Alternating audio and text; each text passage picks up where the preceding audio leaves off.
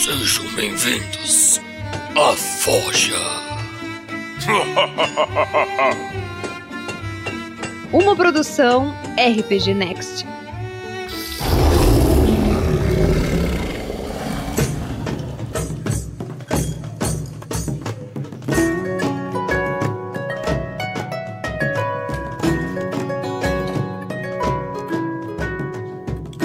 Beleza.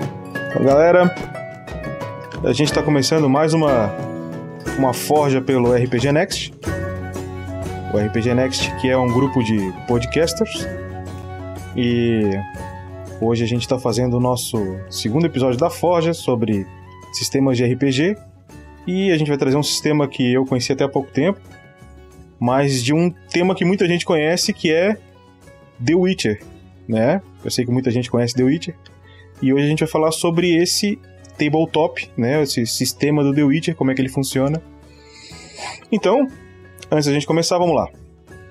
Para quem conhece o RPG Next, que obviamente já conhece todos os nossos podcasts, Tarrasque na Bota, que é um podcast de aventuras que a gente joga de RPG e sonoriza. Conhece o Regras do GURPS e o Regras do Dungeons and Dragons. GURPS apresentado pelo Vinícius Watzel e o, Reg o Regras do D&D pelo Rafael 47. A gente tem alguns outros podcasts um pouco menos ativos, como Contos Narrados, né? E entre outras coisas que a gente faz. A gente tem material de texto no nosso blog, que a gente ganhou o quinto blog mais acessado do Brasil aí na revista Veja no ranking. Então, foi bacana. Uh, e agora a gente começou com essa coisa de fazer live aí, fazer coisa ao vivo então aí no YouTube. Eu tô fazendo a Forge aqui com vocês, com o nosso querido Daniel Cardoso, tá trazendo pela segunda vez no sistema. Ele é o cara que destrincha mesmo o sistema, monta a arquitetura do programa para vir falar com vocês aqui. E dá um trabalho. Dá um trabalho. Dá um trabalho. e, e também tem o, as segundas-feiras, é, live de RPG, que vocês devem estar acompanhando Storm King's Thunder. E, e o Storm Kings tá, tá bacana, mas finalizou agora o primeiro arco, a primeira temporada. E na próxima segunda-feira a gente vai fazer uma forja fora de data. Ou seja, vai ser na segunda-feira, no horário da live. A gente vai fazer essa forja para vocês tirem suas dúvidas sobre, como, como diz o Rafael, o Rafael copiou o Guacha, ele vai baixar o escudo do mestre. para contar para vocês aí o que, que tinha, o que, que foi perdido, o que não foi. Os jogadores também vão estar tá lá para dar feedback para vocês e responder as perguntas que vocês quiserem. Então, é isso aí. Aí a gente está começar então a nossa forja de hoje, especial sistemas de RPG, e a gente vai falar de The Witcher, Tabletop. Isso aí. Vamos nessa, carpeado. É isso aí. Car carpeado, que é o nome em português do cavalo do Geralt, né? Cara, vamos começar então? Vamos lá, vamos lá.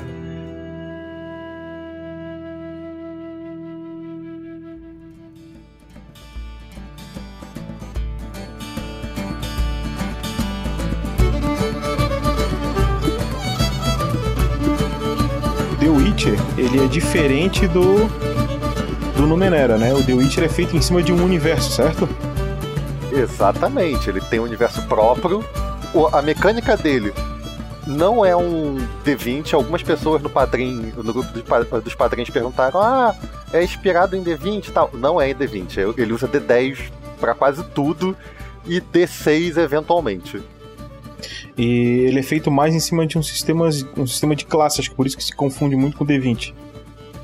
Exatamente. Ele tem, ele tem uma questão que é assim, no no, no D20, no no D&D no geral, você, independente da sua da sua raça, não faz muita diferença tirando os pontos e o, os talentos que você tem. No The Witcher, ele já põe um peso na sua raça, na sua classe e aonde que você está base, com um peso social. Então, dependendo de que parte do território do mapa que você esteja, você pode ser odiado, pode ser tolerado, as pessoas podem te temer, podem te tratar como igual, e isso tem umas tem, tem, um, tem umas bonificações e um, umas reduções de, de rolagem em alguns cenários. Cara, só pra gente introduzir, o Sim. tabletop, quanto o jogo de computador, quanto a série que vai sair na Netflix agora, São todos feitos em cima de romances. O nome do cara é Andrzej Sapolsky, alguma coisa. É polonês. é um nome polonês. É, isso é letrável para mim, mas é legal. E ele é um escritor polonês, do gênero de fantasia, nascido no dia 21 de junho de 48, em Lodz, a cidade, sendo mais conhecida pela sua bem-sucedida série de contos de romances The Witcher. É importante dizer que o The Witcher lá na Polônia é uma coisa que não é o que é no resto do mundo. Porque é muito famoso, é muito feito em cima é, da mitologia, não é mitologia, mas da cultura que eles têm né? E, e assim, para eles é, é algo muito mais presente do que pra gente que é só um, um jogo ou alguma coisa ali. As criaturas, existem muitas criaturas que são meio que genéricas no The Witch, tipo grifo, é, fantasmas, esse tipo de coisa, sendo que tem outras que possuem um nome específico e características próprias que elas são vinculadas a esse folclore deles. Então é muito mais próximo, até mesmo a. O que tem até no jogo do The Witcher 3, a Caçada Selvagem, que é um, um antagonista forte na história, é, mencionado nos livros, além do jogo, ele é uma cultura que existe de verdade. Se você procurar na internet, você encontra que existe uma mitologia da caçada selvagem muito próxima do que é no jogo, mas existe desde sempre. Exatamente. Ah, então vamos começar a falar é, do jogo Tabletop, que saiu, se eu não me engano, aqui foi 2018, o ano dele. Uh, ele é feito pela mesma empresa que, que, que tem feito os jogos de computador. Eu acho que é tipo uma, um apêndice ali da, da empresa ou algo do gênero, tá? Uh, e aparentemente ficou bem feito, mas ele não teve muita receptividade no, no cenário de, de RPGistas, né? A gente não, não comprou muito o jogo é, do The Witcher, talvez pela falta de divulgação em cima dele. Né? E aí por isso a gente está trazendo ele aqui, porque o cenário é fantástico. Eu, na, na, na minha opinião, um dos cenários mais ricos é, que existe. Assim, eu comparando, tô comparando aqui tá no, com Elder Scrolls, tô comparando com Forgotten Realms e assim, eu acho muito interessante o balanceamento que ele tem entre realidade e, e, e fantasia. Não é aquele fantástico demais, sabe? Aquele fantástico do Tolkien, aquele fantástico do, do Forgotten Realms. Ele é uma coisa mais pé no chão, né? E ele é um pouquinho mais sombrio também, o que eu acho interessante. É isso aí? Então é vamos começar aí. a falar. Aí, pode, pode começar, meu cara. Vamos lá. Vamos começar da mesma forma como normalmente se começa a ficha de personagem. Escolha uma raça. Quem é que você vai querer ser? No, no The Witch ele te dá quatro opções de, de raça, que é humano, elfo, anão e o The Witcher. O Witcher, pra, dentro do, das regras do jogo, ele é tanto uma raça como um, uma classe, que a gente vai falar mais, um pouco mais à frente. De, e dependendo dessa raça que você escolha, acontece o, o efeito social que eu comentei anteriormente. Por exemplo, o quem conhece as histórias, quem já jogou, vai entender melhor o que eu tô falando, mas para quem não, nunca ouviu falar ou ouviu bem pouco, só para especificar. O, imagina um continente como se fosse só nosso continente americano, para ser mais simples. O, o reino do. O, tem os reinos do norte, tem os reinos do sul, que é o, o chamado de Nilfgaard, que é um grande império, como fosse a América do Sul unificada. E existem algumas ilhas, algumas outras coisas, mas uh, não, não fazendo parte desses territórios. Elas estão no continente, mas elas são partes são localidades apartadas. Então o que acontece? Se você é um humano e está no território do norte, normal. Até porque os humanos são mais de 70%, 80% da população do, do mundo do The Witcher. Os elfos, eles são a raça meio que ancestral no mundo. Eles vieram de um outro mundo. No, nos romances e no, nos jogos, isso é explicado de algumas formas, em, em, através de quests, de livrinhos, de algum, alguns materiais desse tipo. E eles meio que são hostilizados pelos humanos, mas eles têm um certo nível de tolerância dependendo do lugar que ele esteja.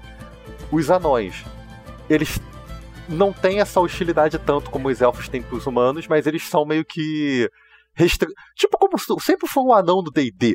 Eu prefiro ficar na minha forja fazendo minhas coisas na minha montanha. É mais ou menos isso. Os anões, eles toleram qualquer um, eles não, não tem problema. Os anões, eles ficam muito de boa. Os, os, os Witches em si, eles são tolerados na maioria dos lugares, sendo que nos, nos lugares humanos, nesses grandes reinos humanos, eles são muito temidos. E tem, muitas, tem muitos lugares que tem medo deles e outros que, assim, tem medo porque acham que eles são bárbaros, que eles são mutações que não deveriam existir e vão causar mal no mundo. Então, dependendo do lugar que você esteja e do da raça que você que você tenha escolhido, você pode ganhar pontos a mais em intimidação, a mais, menos em carisma. Depende do lugar que você tá e da raça que você escolher. É, é interessante mostrar como é que foi essa junção que eles fizeram desse mundo fantástico com o mundo humano, né? Não sei se tu chegou a, a uhum. dar uma, uma. Porque tu pegou um livro inteiro e tu não tem como estar tá com todo ele na ponta da língua. É mas, mais ou menos isso. Mas tu tá com, a, com essa abordagem aí, senão eu posso colocar ela agora. Você pode colocar, não tem problema não. É, existe no, no, no, cenário deles, é, o, o, mundo humano ele não é um mundo ligado aonde tem esses elfos, aonde tem essas criaturas, os anões, não é o mesmo lugar. Acontece um evento mágico aonde são das esferas. Isso mesmo, onde os dois mundos se fundem. Então, de repente, o mundo dos humanos vai parar nesse mundo que é cheio de elfo, de anão, e os humanos começam a dizimar todos eles, começam a acabar com eles. Né? Então os humanos são a praga do local, os elfos odeiam os humanos, os anões odeiam os humanos. É, então é, é, é, é, nessa, nesse, nessa pegada é que rola o jogo, obviamente, né? Quem viu o jogo, e que o jogo é baseado nos livros, e obviamente o cenário também. Então, é, os elfos que odeiam os anões, os anões odeiam os elfos, não é uma coisa forte nesse cenário. Eu acho que os dois odeiam os humanos. Eu acho que Sim, essa os, é... os humanos se acham superiores a todos. Isso. E eles escolhem se você é aceito ou não ali pra conveniência deles. Isso o resto não importa. É. É mais então... ou menos nesse cenário mesmo. Isso aí. Beleza. Então, assim, partindo da nossa, da nossa ideia de vamos montar um personagemzinho, vamos montar um, um The Witcher, pelo amor de Deus. Não vamos montar um guerreiro humano, senão o pessoal do chat vai começar a pedrejar. Então é o seguinte, quando você escolhe um, um Witcher pra, como então, raça. Então, vamos soltar a ficha pra galera aqui? Vamos soltar, pode botar aí a ficha pro pessoal ver. Beleza, então vocês estão vendo aí agora a uhum. ficha do jogo, beleza? Exatamente. A ficha do The Witcher, ela é um pouco mais extensa do que isso daí. Essa aí é tipo a ficha do D&D, que ela é o principal genérico para todo mundo, é só nessa primeira página e o resto é armamento, o que você possui, algumas outras especificações e uma página praticamente só para magia. É basicamente esse, esse é o contexto da ficha do The Witcher. Mas essa página que o Bruno tá mostrando aí para vocês é o suficiente para poder você montar o seu personagem. As outras especificações depende do que você quer, mas é o suficiente para poder vocês terem uma ideia e acompanhar com a gente. É, quase todo RPG é isso, né? Tem a ficha normal e aí tem a outra ficha que é para os caras que usam coisas especiais como magia ou coisas do gênero. Exatamente. Então, assim, quando você é um Witcher, você ganha sentidos aguçados, falta de emoção, você é resistente a, a doenças, na verdade é imune a doenças, e você tem reflexos rápidos. Isso são as perks, perks não, é as vantagens. Cada cada uma dessas quatro raças, ela tem um grupinho. Se eu não me engano, são quatro, são quatro a cinco vantagens que cada uma dessas raças tem. Igual é no D&D, basicamente. Isso como o jogo ele é pautado em classe também. Uhum. Então tem a questão da raça, que ela vai te permitir um bust a mais em alguma coisa, como é basicamente todos os jogos baseados em classes né? E aí tu vai complementar essa coisa que tu tá fazendo com a classe de personagem que tu vai escolher. Na- Exatamente. no primeiro bloco da ficha, a gente tem nome, a raça que tava comentando agora, Uhum. é, o gênero, masculino ou feminino, e a idade. Gênero e idade não vai interferir muito nos, nas habilidades do personagem, é mais flavor aqui, né? Mais pra dar o, o tempero do negócio. Exatamente. Inclusive, no na parte que fala sobre os Witchers, ele deixa em aberto o você poder ser um Witcher feminino. Porque tanto nos livros como nos jogos, nunca existiu isso. Sendo que nunca ninguém falou que é proibido. Então, Então, eu acho que a aberto. Siri, ela é Witcher, né? Na história. Não, ela é uma. Ela é uma. meio que uma mistura de raça. Ela, ela é uma descendente ancestral dos altos elfos. E ela foi treinada pelo, pelos Witchers, mas ela não fez o. O ritual. É. É, o ritual de mutação que eles fazem. Isso. Eles, ele tem um nome, se não me engano, é prova do. prova dos vidros, alguma coisa do tipo. Não vou lembrar agora qual é o nome do ritual em si que eles fazem. Que tem uma porcentagem de tipo, a cada 10, dois sobrevivem, o resto todo mundo morre. Então, esse tipo de coisa. A Siri ela não chega a ser uma Witcher, mas ela tem várias habilidades, pelo menos o treinamento de combate, é, sobrevivência, esse tipo de coisa ela tem. Ela só não possui, de fato, o, o lado mutante que os Witchers têm. A gente tá na ficha de personagem, e até agora a gente só falou das raças disponíveis, mais nada. Exatamente. Vamos agora escolher a nossa classe. O jogo te dá nove classes, sendo que o Witcher em si ele prende a classe na raça. Você não pode ser um Witcher, pelo menos a princípio. Regra- regras da casa pode mudar isso. Mas um, alguém que seja da raça Witcher sempre vai ser um Witcher. Não tem como. Não teria como você fazer um Witcher, sei lá, Priest, um druida. Ele não, não deixa claro pra você esse tipo de coisa. Ele obriga você a seguir essa linha. Mas você pode adaptar do jeito que você for. As classes que tem no jogo são Bardo, é, Craftsman. Eu vou falar os nomes em inglês porque, como o Bruno falou, o material é todo em inglês. Isso. Eu teve muitas coisas que eu traduzi pra poder facilitar um pouco a minha vida e facilitar o, o- a explicação pra vocês. Mas então as classes são Bard, Craftsman, Criminal, Vamos tentar, Doctor. vamos tentar passar o que, que é. Bard seria o bardo. Bard, O craftsman seria tipo um artesão, alguma coisa Exatamente. O Doctor é o. Um médico, né? Alguma coisa. Exatamente. Ele é um médico, mas ele. Ele é um healer do grupo, mas ele é mais pelo lado médico, medicina total, ciência. Uhum. Tem o Mage, mago normal. Tem o, o Man at Arms, que é o guerreiro normal. O Merchant, mercador. O Priest e o Witcher. São essas nove classes que são disponíveis. Existe o mage. Tem o Mage. É porque no jogo, é, no, no cenário, não existe magos, existe feiticeiros. É a mesma coisa. Que é o que eles estão colocando como mage no, no sistema de RPG. Exatamente. Beleza. No, no jogo, eles fazem a separação do seguinte: é, magos e feiticeiros é a mesma coisa, e druida e sacerdote é tudo priest. É basicamente é o seguinte: você usa poder arcano, você é mage. Você tem alguma crença, seja na natureza, nos deuses, você é priest. Essa é a separação que eles fazem. Entendi. Então, assim, é bom ter falado agora essa parte do Mage, que é o seguinte: dentro do da história do The Witcher, existe o, o conceito de magia, que é uma coisa que eu vou explicar um pouco mais à frente. E só duas raças que têm afinidade com magia, que é o humano e os elfos. Os elfos é que dominaram, eles é que são os conhecedores da magia, explicaram e passaram conhecimento para os humanos, voluntariamente ou não. E invariavelmente eles foram exterminados pelos humanos em grande parte por conta disso. Por quê, né? Você foi ensinar uma parada mega poderosa pra alguém que te odeia. Esse tipo de coisa que você aprende. Então, basicamente, se você for querer ser um mago ou um priest, você tem que ser um elfo ou um humano. Não tem como você ser alguma outra coisa diferente disso. Entendidos? É tipo, se fazendo um paralelo com D&D, seria como se tivesse algumas classes que só pudessem ser alcançadas por determinadas raças. Exatamente. Vou, vou dar um exemplo aqui que não é, mas poderia ser, por exemplo. Vamos supor que no D&D dissesse que ah, um ladino só poderia ser halfling ou sei lá, humano, por exemplo. Ele não poderia ser elfo, né? Então esse é um exemplo. Mais ou menos isso. Seria, seria esse tipo de.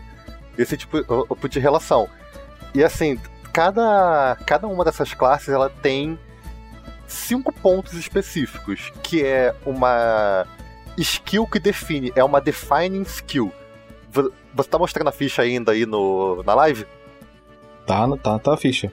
Então, no segundo quadradinho, embaixo do nome, raça, tem o Profession, que é a classe, e o Define Skill. Essa Define Skill é uma habilidade específica daquela raça, que ninguém mais vai poder ter. Porque todas as outras skills que você pode ter no, no seu packzinho agregado de, de classe, ela pode ser aprendida ou é incomum entre outras classes. Mas essa Define Skill é uma habilidade que só você tem. Nenhuma outra classe tem esse tipo de coisa ou tem como aprender. Tem, além do Define Skill, o que mais que vem no agregado na sua classe? O Vigor, que é uma o, o valor relacionado à quantidade de magia que você pode usar. Que dentro do, da mecânica do The Witcher eles chamam de Primal Chaos. É como se fosse uma mana, mas eles botaram o nome mais bonitinho. Tem as Magical Perks, que são as magias da classe. Mas nem, todas, nem todo mundo tem esse tipo de coisa. Tipo, Guerreiro não tem nenhuma Magical Perk. O, The, o Witcher em si por mais que ele não seja mago nem priest, ele tem uma coisa específica dele, da classe, que é os sinais. Que todo mundo que já leu, já jogou os jogos, sabe que tem. São cinco ou seis sinais, se não me engano. E eles seriam. Não, pros Witches, eles não são considerados magia. São considerados meio que truques. Mas tem um quê mágico ali envolvido. Tem o. Além dessas Magical Perks, tem o, o pacote de skills, que são um grupinho de, se eu não me engano, nove skills que todo mundo tem. Tá, já é um pacotinho meio que fechado. E é o seu equipamento inicial.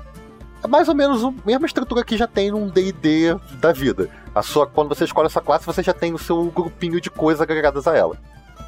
É, de, de, deixando claro que é uma coisa bem mais reduzida do que um quinta edição, por exemplo, né? Ele é bem mais simplório, ele, ele tá mais perto do, do 1, Dungeons Dragons 1 lá, do que, do que o quinta edição aqui. Ele é bem é, mais simples. Lembrando que o, o The Witcher ele tem algumas coisas que são, de fato, como você mencionou, eles são, ele é mais simples do que o D&D em alguns pontos, sendo que quando a gente entra na parte de skills e combate, ele tem algumas regrinhas que ele coloca como essa aqui é a regra básica, essa aqui é a regra diferenciada e essa aqui é a regra complexa. Tem tabelas para N coisas no The Witcher. E eu acho que nesses pontos ele consegue ir até mais além do que o o D&D normal, até o D&D quinta edição. Mas uhum. em relação mas em relação, em relação à criação de personagem é simples, né? Em relação à criação de personagem é simples. É mais ou menos se você seguir aquela linha que a gente falou do Numenera, que é você escolher qual classe que você é, o seu poder e se não me engano, um descritor. Pronto, matou seu personagem, já é ali. O resto dos pontos você distribui depois, mas o, o, o foco, o core do seu personagem é definido em cima disso aqui.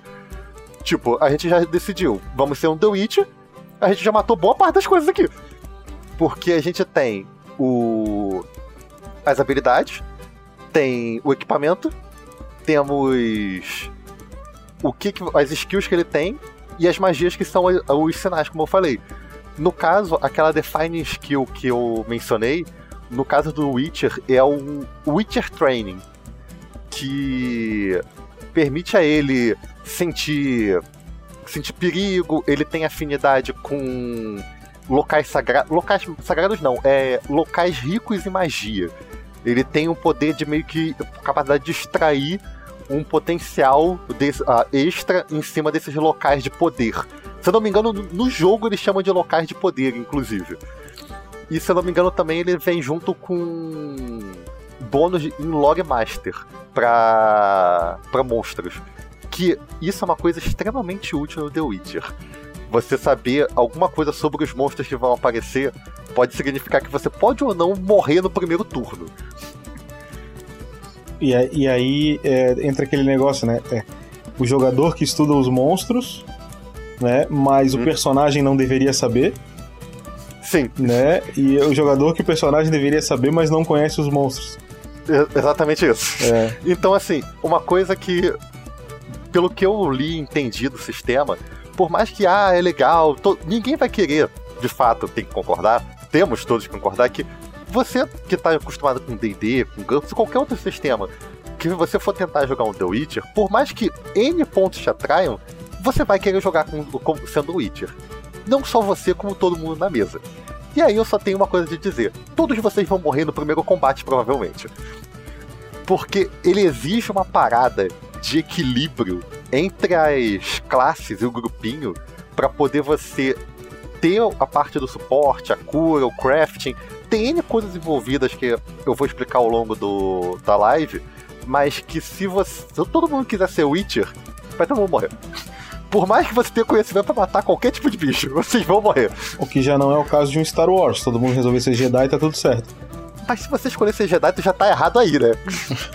Ninguém que- quer ser Jedi, todo mundo quer ser o Zif. É já começa daí.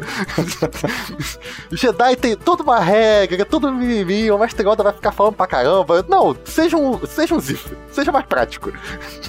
Mas que seja, vamos continuar aqui que tem- tem- é longo, tem muita coisa ainda pra gente falar. Vamos nessa. Então, assim, escolhida a nossa, nossa raça, nossa classe, agora a gente parte para a parte de estatísticas, que são os nossos atributos. Diferente do Numenera, que só tinham três atributos, que muita gente falou que ah, ficou meio com- complicado porque agregou muita coisa num atributo só, ficou meio confuso algumas coisas, por mais que tenha facilitado e tal.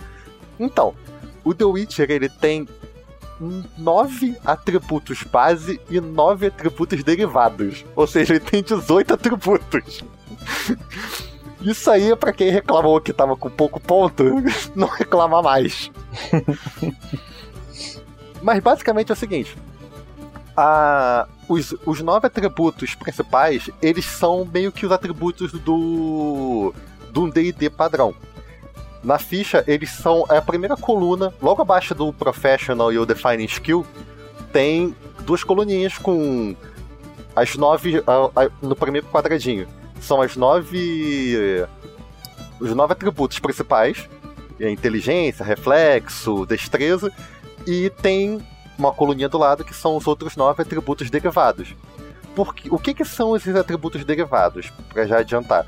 Esses atributos derivados, eles não são atributos que você vai lá e coloca um ponto, como acontece no, nos atributos principais. Ele, para você calcular os valores deles, tem uma série de tabelinhas que eles se espelham nas, nos atributos principais que você colocou. A gente vai falar um por um mais para frente, mas só para exemplificar aqui os atributos principais. Vamos em ordem, que é inteligência, reflexo, destreza, body seria constituição. É, seria o físico, né? É, seria um, seria um físico. É, físico, constituição. Speed, empatia, que seria o carisma. Tem o craft, will, que é força de vontade, e luck, que é o sorte. São essas as nove. os nove atributos principais. Autoexplicativos, nada demais. O, o máximo que eu poderia mencionar aqui seria o atributo de craft, que é um atributo que normalmente é uma, Uma, uma skill uma skill. normalmente uma skill, mas no caso do The Witcher, no grupo do padrinho, inclusive, eu não vou lembrar o nome, desculpe, mas eu sei que teve um, um padrinho no grupo que hoje à tarde estava interessado em um sistema de crafting de RPG. E o, o The Witcher tem isso no sistema dele ligado em quase todas as classes. Então, isso é uma coisa tão forte que faz esse atributo de crafting ser um atributo principal do da tua ficha. Então, assim, Dependendo tem- da classe que o cara escolha, né? exatamente. O diferente do do de outros sistemas que os seus atributos já são meio que pré-definidos e você só tem uma variação de mais um, menos um em cada ponto. O The Witcher você pode colocar os pontos da forma que você quiser, em todos os atributos, independente da sua classe ou raça. você ganha, assim, os bônus lá de mais um em carisma, menos um em destreza, mais um em vontade, dependendo da sua escolha de, de classe ou, e raça. Ele vai ter isso lá. Sendo que para você definir esses valores, você rola um D10 nove vezes. Anota os valores, a mesma coisa como se fazia no D&D. Um, não sei se no D&D 5 tem essa regra, mas no D&D, no 3.5, se não me engano, era assim. Você jogava o dado uma certa quantidade de vezes, anotava ali, os menores valores você descartava e boa sorte distribua o resto. Ô Daniel, tu chegou a jogar o sistema Diamond? Cara, foi o sistema que eu mais joguei na minha vida. Diz o, diz o Heitor ali que esses atributos derivados tá mais pra Diamond Souls. É do sistema Diamonds, Diamonds isso ou não? Diamond Souls não me. Não é do sistema Diamond RPG. Então depois o Heitor diz pra gente o que que é o Diamond Souls. Não é o Diamond RPG. Ah, Demon Souls, ele tá falando do jogo. É um É o, jogo. do- é o jogo Demon Souls, Dark Souls. É isso, Heitor? Heitor, depois tu, tu diz ali se é isso ou não é. Continua aí, cara, vai lá. Então, assim, o. Você rola o dado nove vezes, você rerola se, se cair o resultado um ou dois, pega o resultado e distribui nos novos atributos da forma que você quiser, sem problema nenhum. E a outra forma de você fazer isso é o mestre definindo um nível de dificuldade do jogo. Porque o The Witcher ele não tem esquema de nível. Você, você sobe os seus atributos e os seus skills com meio que com a experiência que você vai ganhando. Mas o que acontece? Quando você vai fazer a ficha, dependendo do nível de dificuldade que o, o mestre determine que vai ser a aventura, ele já vai te dar uma quantidade de X de pontos para seria o equivalente de você estar níveis acima. Então, tipo, se o nível normal de jogo, você teria 60 pontos para distribuir entre os nove atributos iniciais. E aí 70 para um nível mais difícil e o nível lendário, que é o vão matar um dragão, ele te dá 80 pontos iniciais. Pode parecer que é pouco do, do 60 para 80, você tipo começar 60 pontos do personagem zerado, iniciei agora a minha vida de aventureiro, e 80 pontos a lenda, são só 20 pontos de diferença. Sendo que você gasta muita coisa em cálculos, em rolagens, e vocês vão entender depois que essa diferença de 20 pontos faz uma diferença grande. Não é tão, tão pouquinho como parece. Tá, só tu, tu tá falando aqui da questão de como é que o cara vai distribuir os pontos nos atributos. Exatamente. Como é que você calcula esses. Como é que você acha esses pontos e coloca na ficha? Tá. Que tem a, a questão de você definir esse pool de total de pontos e você distribui Uhum. na ficha, ou então fica rolando dadinho. Ou seja, São os dois. tu vai ter um, um volume X de pontos e tu distribui ali. Por exemplo, eu tenho X atributos. Aqui no caso é. Eu distribuo nos 9 ou distribuo nos 18? Primeiro, primeira pergunta. Nos nove. O, Os os, outros. os outros, os, os atributos derivados, você não bota ponto nele direto nunca. Tá. Eles, eles herdam de outro lugar. Então vamos supor, eu tenho 90 pontos e eu posso colocar nos meus 9 atributos, 10 em cada, ou distribuir como eu quiser. Ou eu posso jogar, sei lá, 2D10, ou sei lá, um D10 mais alguma coisa, ou pra, pra cada atributo e ver o que, que vai ter. Quantos pontos o cara tem pra gastar nos atributos? Varia? Va- varia, porque você pode colocar. Se você fizer esse esqueminha de pool de pontos, você tem esses 60 pra botar em 9. Você se vira com isso aí. Ou você pode ficar rolando dadinho. Você não tem um limite. E, e qual é o dado que rola? Um D10? D10. Você rola D10. Ou seja, se o cara vai rolar D10, ele pode ir de 9 a 90 pontos. Exatamente. né? Ele pode fazer um personagem de 9 a 90 pontos, na sorte. Na cagada. Se o cara, ou o cara pode cravar 60 pontos, que é mais do que a média dos dadinhos, e distribuir. Eu Exato. sou um cara muito da matemática, e se eu fosse jogar The Witcher, eu ia pegar os 60 pontos e eu ia distribuir. Porque a probabilidade de tu conseguir tirar 60 ou mais nos dados é menor de 50%. Exato. é, porque assim, se você cair no dado 1 ou 2, você joga de novo. Mas Ah. se cair 3, já era. Ah, não, não, peraí, peraí. Caiu um ou dois, joga de novo? Sim. Ah, então já mudou a escala. Então acho que ele deve estar na média. Porque os atributos vão variar de 3 a 9. Sim. O que significa que vai de 27 a 90. Na verdade, vai de 3 a 10. Oi? Vai de 3 a 10. Isso, então, teus pontos totais no dado, é, ele vai variar entre 27 e 90, porque se tu tirar 3 em todos os atributos, dá 27.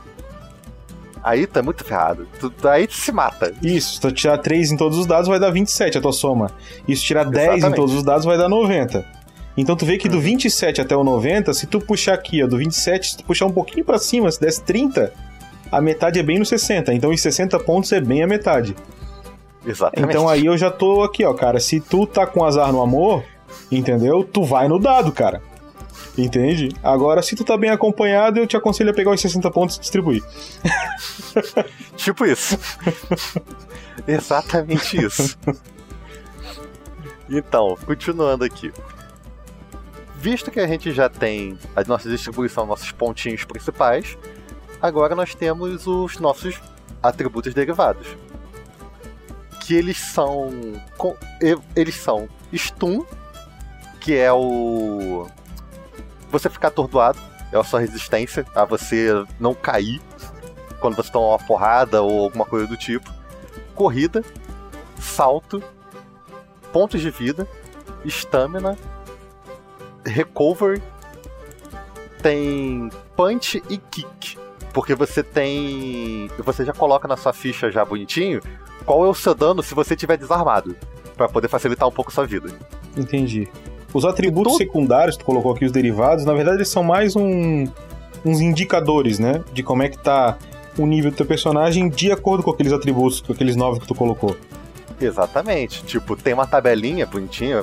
Que, cara, quem eh, tava reclamando que o GURP tinha muita conta, era muito complicado, vai reclamar muito do The Witcher, porque ele tem tabela até dizer chega. Mas as tabelas te ajudam muito, acredite. Do tipo. Ao invés o- de The Witcher, talvez chame-se Table Witcher, o, o Tabletop. Exatamente. Tabletop RPG do The Witcher é o Table Witch. Exatamente. Mas, cara, é muito tranquilo de você preencher essas. esses atributos derivados. Do tipo, existe uma tabela que é a tabela física. Ela. É, você faz um cálculo somando o seu body, que é com a sua força de vontade, dividindo por 2. E o resultado disso, dependendo do valor, ele já vai preencher o seu HP, a sua stamina, o seu stun e a sua recuperação. Entendi. Ah, tu fala que ele tem muita tabela, Daniel, mas tem uma coisa que é importante em jogos que tem tabela. Por exemplo, eu, o meu primeiro RPG foi o Tagmar. Ele também é um jogo que tem bastante tabela. Só que o Tagmar é um jogo complicado por quê? Porque ele usa a tabela durante o jogo. Uhum. né? Porque não tem problema o sistema ter tabela desde que ele use pra criar o personagem. Depois tu encosta elas. Aí fechou. Não tem problema, tu cria o personagem com as tabelas e fechou. Agora, ele- as tabelas, tu, pelo que tu observou na tua leitura, tu acha que tem muita tabela usada durante o jogo? tem muita tabela usada durante o jogo, principalmente no combate, dependendo do tipo de regra que você usa. Ah, Porque, como eu te falei, ele te dá um, te dá um conjunto de regras simples e aí ele vai abrindo. Tipo, se você jogar, fizer uma rolagem crítica nele, você pode simplesmente dar o bônus de dano ali em cima, ou você pode abrir as regrinhas dele complexas, que tem o complexo 1 e o complexo 2. O complexo 1, ele faz um cálculo meio que já engessado e te dá ali já bonitinho que você tem que fazer. O complexo 2, ele te dá uma fórmula e você se vira pra calcular aquilo ali. Entendi. Então, O cara joga com um bote de dado no lado esquerdo e uma calculadora HP científica no direito. Fechou? Não, mais fácil, fa- é mais fácil fazer o que Excel, maluco. É mais fácil fazer o que Excel. então, assim, só pra dar uma base pro pessoal entender essa parada dos atributos derivados, tipo, vamos para determinar o seu HP. pra- pra- que é uma das a estatística mais importante que todo mundo quer saber. O quanto que eu preciso. Quanto que eu sobrevivo de porrada.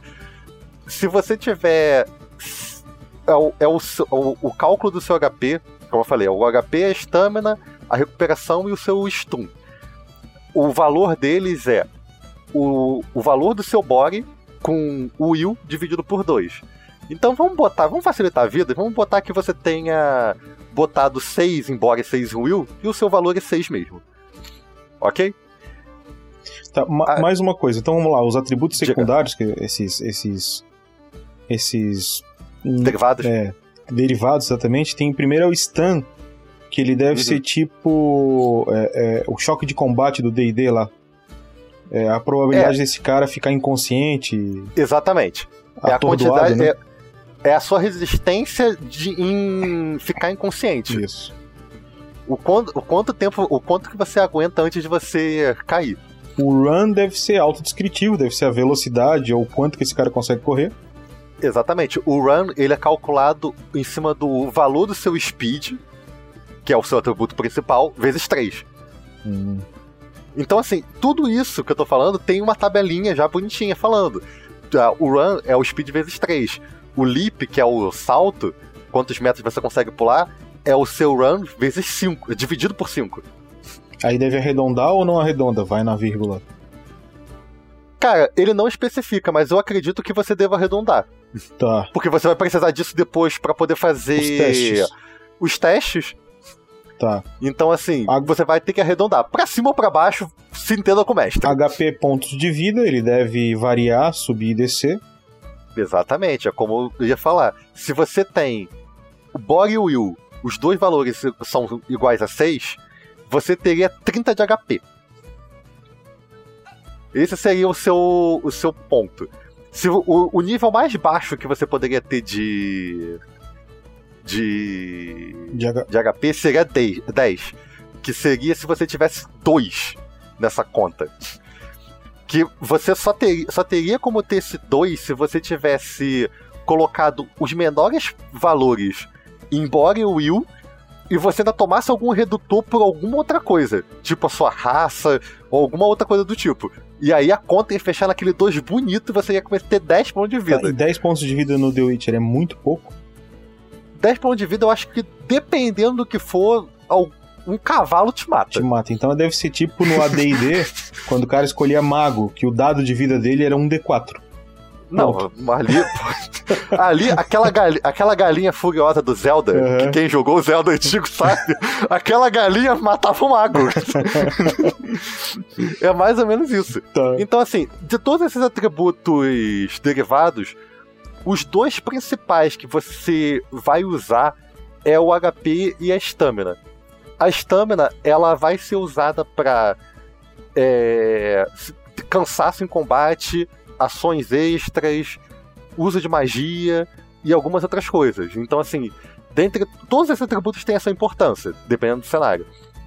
Sendo que o HP e a estamina são os mais importantes a todo momento. O HP até fora de combate ele tem um certo, um certo peso, porque quando você começa a entrar na parte, principalmente quando você é o Witcher, de tomar poções, ficar exposto a certos tipos de terreno, você começa a tomar porrada em HP e tem regrinhas específicas para esses casos. Ô, é, ô, Daniel, uma pergunta que eu não te fiz. Diga. Existe no, no jogo teste de atributo? Testes de atributo. Existe. Tá. E um atributo 6, o teste é feito como? Então, o, o atributo ele é feito da seguinte forma. Você tem um nível de dificuldade, é porque o- os testes que eles especificam engloba, englobaria o atributo, a skill e mais algumas coisas. Ah, Se você for fazer só o atributo em si, dependendo da situação, que ele tenta ao máximo te forçar você não precisar fazer isso. tá. É mais fácil você fazer o seguinte: é mais fácil você ter uma situação que você precisaria de uma skill para complementar e você não tem aquela skill, e aí você teria que fazer só com atributo. Esse é o cenário, porque é o seguinte: Tá só complementando o que o Daniel tá falando, gente. Se vocês olharem a ficha que tá aqui no vídeo, pra quem tá em, é, ouvindo em podcast, é, a ficha vai estar anexada na postagem lá no RPG Next, no, no post do, do podcast. Aí pode acompanhar, abrir a ficha e acompanhar. Mas pra quem tá olhando a ficha, tem vários blocos de skill e cada bloco desse de skill, essa skill ela tá indexada a um atributo. Exatamente. Então o jogo tenta prever de que tudo que o teu personagem vai precisar fazer de teste tá dentro desses boxes. É isso que você tá querendo trazer, né, Daniel? Exatamente.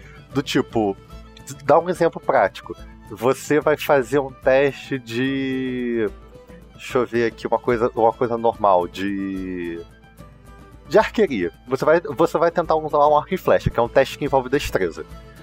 Como é que seria o teste nesse cenário? Você teria que rolar um D10 com mais o seu nível de arqueria, mais o, a destreza. essas caixinhas elas estão separadas por essa pelos atributos para poder você saber qual é o atributo qual é o, o, o atributo X que vai dar bônus para aquela ação. Entendido? Então, assim, voltando à pergunta que você tinha feito, como é que você faz o teste de um atributo específico? Seria no caso de você fazer um teste de uma skill que você não tem.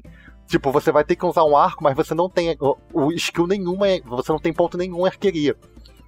Aí seria um D10 com a sua destreza só e teria um redutor dependendo da dificuldade.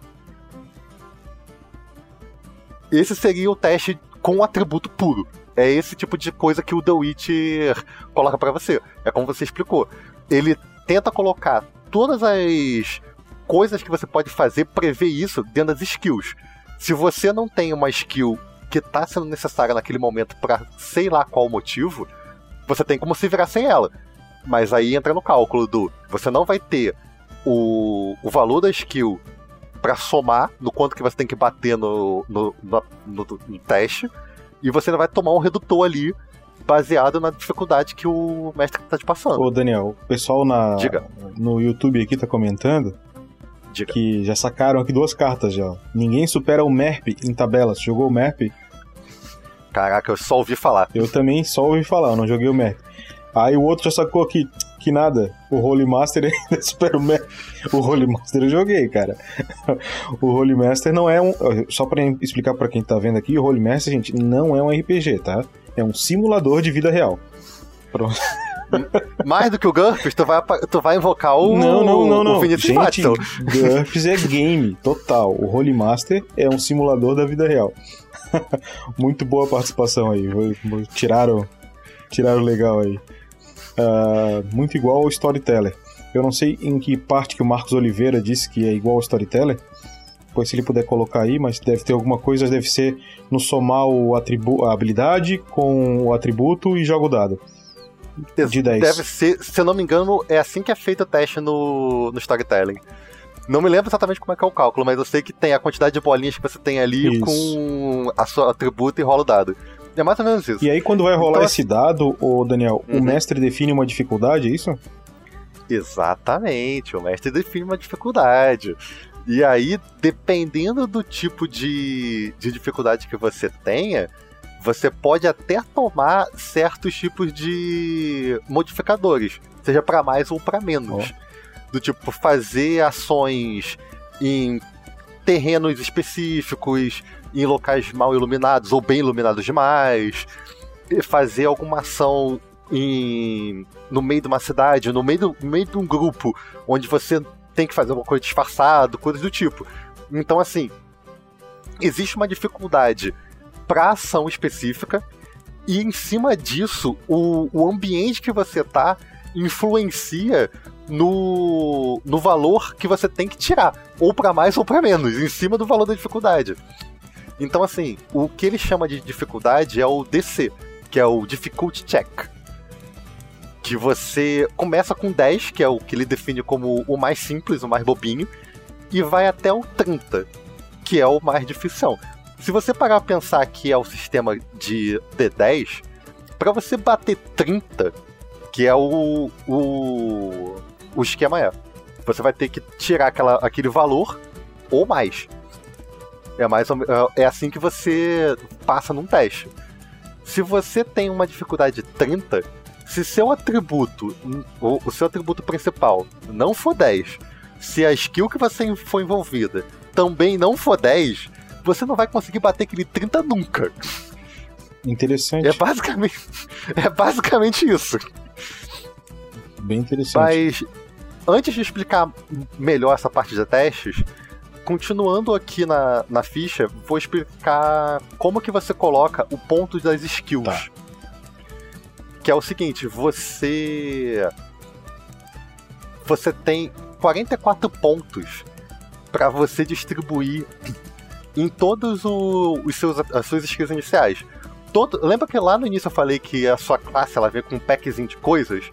Um desses, uma dessas coisas é a skill. Inclusive aquela define skill que é tão importante assim, ela é faz parte dessas 11. Ou seja, você tem a sua define skill e 10 skills normais, genéricas, por assim dizer. e você tem 44 pontos para distribuir entre elas, se vira. Você tem que, por obrigação, botar um ponto em cada uma. O resto não importa. Um ponto seria o mínimo, no caso. Um ponto seria o mínimo naquilo ali, porque ele te obriga, tipo, ah, você é um, você é um Witcher, ah, você tem a skill de, de montaria. Você não importa, você vai ter que ter um ponto de montaria. Você pode ser o pior cavaleiro do Witcher, mas não, você vai ter que ter um ponto ali naquele troço.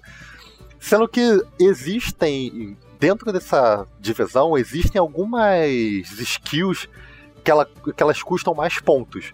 Então, tipo, existe uma tabelinha, não tá escrita na ficha. Isso é uma tabela que tá no, no livro de jogador. Que tem, tipo, alquimia. Alquimia é uma skill que são dois pontos por nível. Então, tipo, você quer botar a sua alquimia com quatro pontos, você vai gastar oito desses 44 iniciais. Entendidos? Entendidos, cara. Então, esse tipo de coisa que você vai. Não te Eu não te perguntei, que... eu não sei se tu não disse. Tu, tu, falou agora em pontos iniciais. O que define uhum. os pontos iniciais das skills? Ela já é padrão. No livro, ele coloca como se você estivesse fazendo um personagem do zero. Ele não entra em detalhes para poder você. Tipo como eu comentei do nível de dificuldade com, em relação aos atributos, que ah, se for um, um nível de dificuldade muito alto, você começa com 80 pontos eu não encontrei no livro uma tabelinha que falasse assim: ah, se for um nível de dificuldade alto, em vez de você começar com 44 pontos de skill, você começa com, sei lá, 70. Eu não encontrei esse tipo de coisa. Provavelmente deve ter em algum lugar, ou deve ter alguma, ou, alguma correção sobre isso no, no site do, da, da, da editora, alguma coisa do tipo, mas eu não encontrei. Ah, é uma outra coisa importante que tem que ser falada aqui. Pro pessoal que tiver interessado em jogar o The Witcher e tal, bonitinho, por mais que ele seja um material inglês, você tem uma assim, dificuldade, por mais que você queira comprar ele e tenha medo do dólar, existe um um fast play do The Witcher com as regrinhas principais para você montar o personagem e fazer o combate, os testes, que é um livrinho de graça, tá? Na própria editora tem esse livrinho lá. Eu vou passar o link pro Bruno para ele colocar no post lá no RPG Next para qualquer um que quiser dar uma olhada. Tem até exemplos de fichas lá. Eu acho que são, são fichas dos personagens, tipo o Gerald, os personagens principais da história. Mas tem personagens de classes diferentes para poder vocês terem pelo menos uma ideia de como é que é. E como é de graça, é, não custa nada vocês pegarem para dar uma lida. O RPG tem também. Exatamente. É. não, é, é lá, lá mesmo que tem. É lá mesmo. Aí é só vocês se cadastrarem lá bonitinho e colocar ele no carrinho que ele já vai ser de graça. É de boa isso. Então, assim, passada a parte do, das skills, você tem esses 44 pontos, se, se dê por satisfeito e vai pra frente, seja uma pessoa mais feliz. Vamos pra parte mais, de. Mais uma perguntinha testezinho. importante. Chegou a ver alguma coisa Diga. sobre evolução de personagem? Então, é como eu mencionei, a evolução do personagem, ele não tem nível em si. Você vai aumentando o, nível, o, o valor de coisas de skill dos seus atributos com o XP. Então, tipo, você participa da, das, da, das sessões e vai acumulando o que ele chama de Improvement Point, se não me engano, é IP. Pontos de melhoria. E aí depende. É, seriam seus pontos de, me... de, de melhoria. E aí, dependendo do que você queira fazer, você gasta uma quantidade X de pontos. Por exemplo, é, vamos botar que eu já tenha Swordman é, habilidade com espada. Acho que é Swordmanship, Swordman alguma coisa. Não vou lembrar agora qual é o nome do, da habilidade. Que é a sua habilidade com. É, Swordmanship, tá? Achei aqui. Reflex Skill.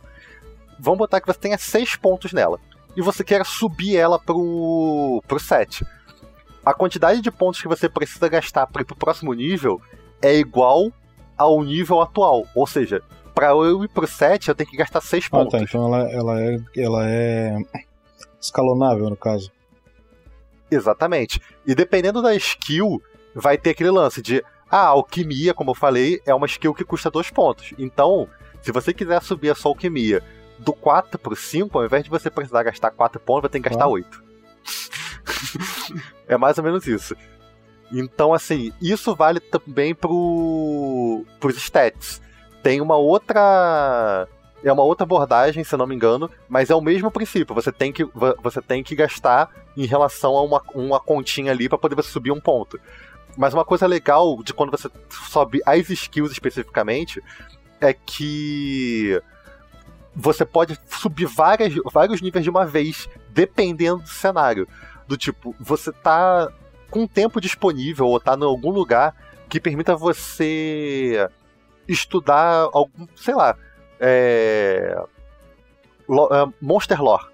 O seu, o seu conhecimento sobre o monstro. Sei lá, você tá lá na Fortaleza do, dos Witches, lá em Kaer Morhen. Você tem tempo de sobra para poder fazer qualquer coisa. E você quer subir três níveis do seu. a sua skill de, de lore com monstro. Você pode fazer isso, você pode subir três níveis de uma vez. Aí o cálculo é o somatório do que seria. Mas você pode subir de boa. Tipo, eu vou subir do nível 4 pro nível 7, nesse caso. Você precisa gastar, se eu não me engano, 15 pontos. É que seria 4, isso aí. Você precisa gastar 15 pontos, 4, 5, 6. Pra poder subir do nível 4 pro 7 direto. Mas dá pra fazer. Tu vai gastar todos, toda a escala que tu tá subindo, no caso. Exatamente, mas você consegue subir de uma vez. É uma coisa diferente do que seria num DD, que você é limitado, não importa onde você esteja. Ah, você está numa mega biblioteca do entre, entre dimensões que tem todo o conhecimento. Ó, tu vai ganhar mais um ponto aqui e se vira. Ou então dois no máximo. Ó, subiu de nível, subiu de nível. Ó, tu pode. Como você tava nesse lugar aí, você pode botar que você subiu essa skill tal aqui até esse limite você tem essas condições também. Você não, não vai subir uma skill de um jeito qualquer no, no The Witcher. Mas ele te permite, depend... se você conversar direitinho com o mestre, dependendo da situação, você pode subir esses níveis de uma vez. Você pode subir vários níveis de uma vez. Com qualquer coisa, desde que você justifique o porquê. Entendido. Entendido? Inclusive, é ali embaixo. a parte de roleplay depois... com a parte da mecânica, né? Exatamente. Inclusive, ali embaixo, na, na ficha, embaixo de todas as tabelinhas de skill, tem uma parada que é Training IP. Que é para você justamente anotar o que, que você tá treinando e o nível que tá indo. Pra dependendo como for o que você tá fazendo de treinamento, não precisa ser que você fique parado no lugar. Pode ser uma coisa que você ah, eu tô treinando minha arqueria. Então todo dia à noite, quando a gente for parar pra acampar, eu vou ficar treinando com arco. Treinar arco à noite é foda, mas tudo bem. Vai que você é um elfo. Não, vai que tá treinando combate noturno. né? Também. pode ser. Então você pode colocar ali até você, até o mestre ver, não, já tá ok, pode matar. Você risca da sua ficha e sobe direto no seu no seu quadradinho ali. A arqueria agora subiu do 4 pro 5. Pronto, é uma pessoa mais feliz.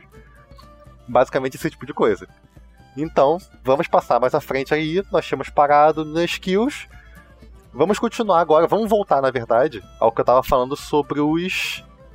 sobre os testes. Então, assim, o que eu, tava, o que eu tinha falado antes sobre o, os testes com personagem.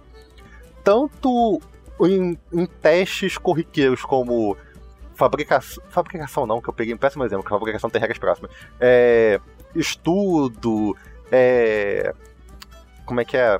é? Conhecimento de monstros, negociação, ou então até mesmo em combate, o teste que você faz é a mesma mecânica, que é rola um D10 com mais o seu a sua habilidade, a sua skill que você quer e mais o atributo relacionado a ela.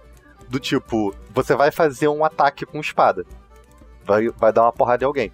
É, rola um D10 com mais o seu nível de swordmanship, mais o seu reflexo contra a dificuldade do, do mestre, pra, no caso, se, for, se fosse para atacar alguma coisa inanimada, e se for atacar alguém, independente de ser PVP ou não, aí você vai ter um. O, o que seria o reflexo da pessoa.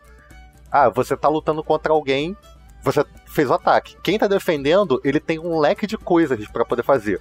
Ele pode tentar se esquivar, ele pode tentar fazer parrying, como é que seria? Aparar. Ele pode defender com o escudo ou com a espada, dependendo da situação.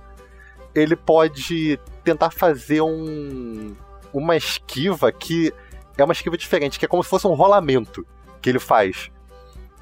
Tem, na tabela de combate, na, na mecânica de combate, tem uma tabelinha de ações que você pode fazer. Se não me engano, são cinco ou seis ações diferentes que ele te, te sugere e te dá mais ou menos o caminho das pedras do que, que você tem que usar para poder fazer o cálculo do que você quer. Tá, mas me fala então, uma coisa, assim, então o atacante vai fazer um lance de dados e vai obter um valor. Ok, te ataquei. O defensor vai, vai fazer também um teste. E quem conseguiu mais Sim. alto vence ou como é que funciona? Quem, quem conseguiu mais alto vence. Se for empate, quem defende ganha. Até mesmo se for uma esquiva. Entendi. É basicamente assim, se você, você só consegue ter um sucesso no ataque se você for um número maior. E aí começa a abrir as regrinhas específicas. Mas, mas outra perguntinha porque... ainda. Eu vou fazer um teste de defesa, Diga. meu teste de esquiva. Beleza. Okay. Esquiva é uma habilidade?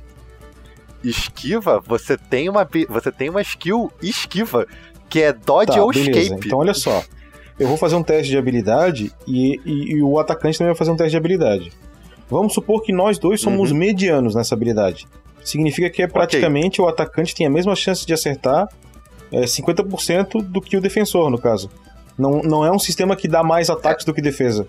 Porque o GURPS, por exemplo, ele te permite defender. Mas é bem mais difícil tu conseguir uhum. fazer uma defesa. É, no caso do, do Witcher, você consegue defen defender ou esquivar dessa, dessa forma mais simples. Sendo que você tem ações extras no combate. Você pode gastar pontinhos de estamina e atacar novamente. E aí, os dois lados começam a tomar redutor. Porque dependendo da ação que você tenha feito, tipo, se eu não me engano, para você atacar de novo, você ganha um redutor de menos 3. E dependendo da ação de defesa, você pode ter um redutor de menos 3 até menos 5, se eu não me engano, dependendo do que for. Porque você começa a tomar algumas outras variações do combate. Por isso que eu falei. Ele tem uma regrinha simples e ele vai abrindo o leque até dizer chega. Vamos supor que eu usei uma esquiva, mas a esquiva uhum. é uma ação que eu tenho que mover meu corpo, então eu fico com uma penalidade depois, é isso? Dependendo da distância que você tiver, eu talvez nem possa fazer a. Nem possa fazer um outro ataque. Eu vou terminar ali e tá de boa. Eu tô atacando com espada, não posso fazer nada.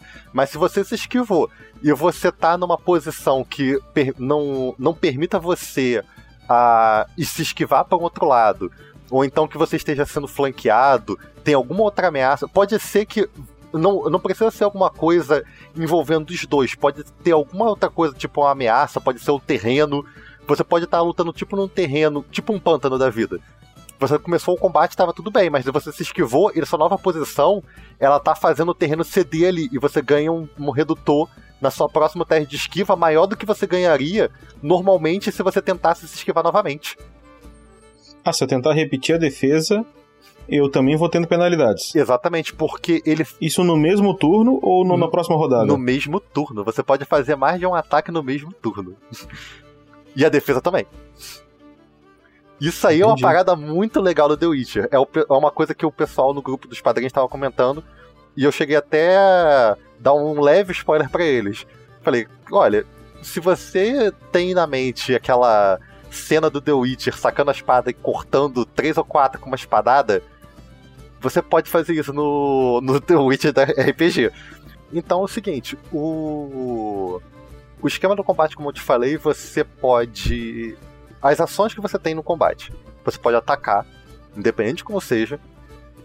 Ele tem uma parada chamada combate verbal, que é tipo troca de insultos que mistura com intimidação é uma ação de combate também.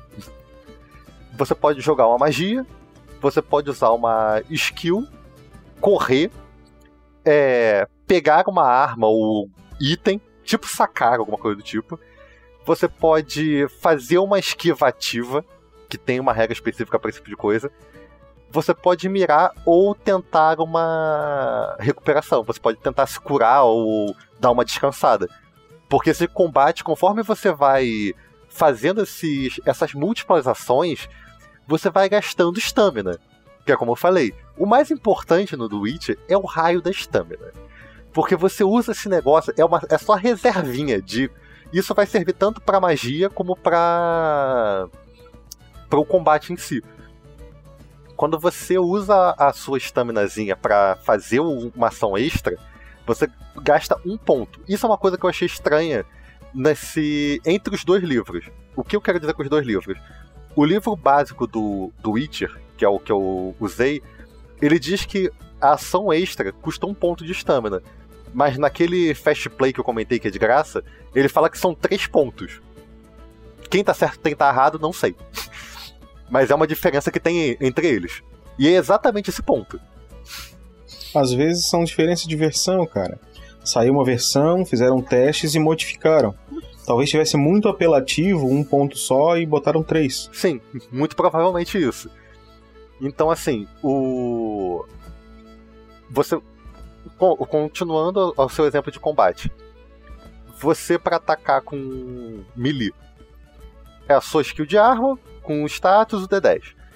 Com range, é a sua skill de arma, o destreza, o seu modificador de distância. E aí a outra tabela. Mais um D10.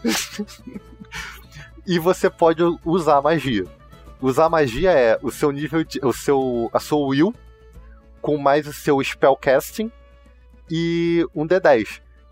Lembrando que existe uma coisa que eu só mencionei lá no início, quando a gente escolheu a classe. Se não me engano, não, foi a raça. Que é um, um atributo chamado Vigor. Esse atributo ele é deveras importante para quem é, usa magia no geral. Porque o que acontece? Você pode manter várias magias ativas no The Witcher ao mesmo tempo. Com essa, tanto com, com essas múltiplas ações em um mesmo turno, como durante os turnos, se você fizer só uma ação por vez. Existem magias que você gasta, tipo, 3 pontos de estamina para poder você castar ela. E gasta um ponto da estamina para poder manter ela pelo tempo que você quiser. Sendo que você manter aquela magia não é um gasto de ação, você só, só tá gastando estamina. E aí permite que você faça uma outra magia em cima. E por aí vai. então, assim, é roubado pra caramba.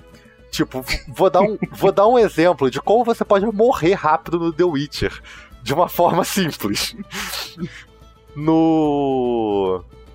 Todo mundo. Acho que. Todo, todo mundo que conhece o, o jogo, principalmente, sabe que o, o Witcher tem um sinal que é o Igni, que é uma rajadinha de fogo, é uma onda de fogo que ele joga para frente. Tem algumas variações de, disso no jogo. Mas basicamente você, quando usa esse negócio, você causa um D6 de dano. No, no regra do jogo, do RPGzinho, você causa um D6 de dano para cada ponto de estamina que você quiser. então, se você quiser gastar toda a sua estamina no cara, em uma rodada, você consegue dar, sei lá, 10 D6 de dano no maluco. Lembrando que você começa, tipo, na média com 30 pontos de vida. Pronto, você matou. Você terminou o combate com, com uma rodada. Parabéns. É mais ou menos isso. O, o Márcio. O Márcio Oliveira disse que deve dar pra fazer uns combos irados. É mais ou menos. É, e o 3D Dungeon Master disse que esse sistema de magia lembra o do Senhor dos Anéis RPG, do Koda. É realmente bem apelão.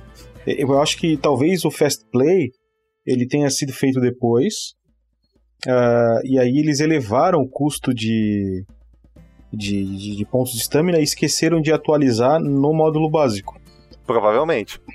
É, porque fica realmente muito forte. Mas aí que tá. Eu acho que eles não chegaram nem a atualizar isso no módulo. no Fast Play.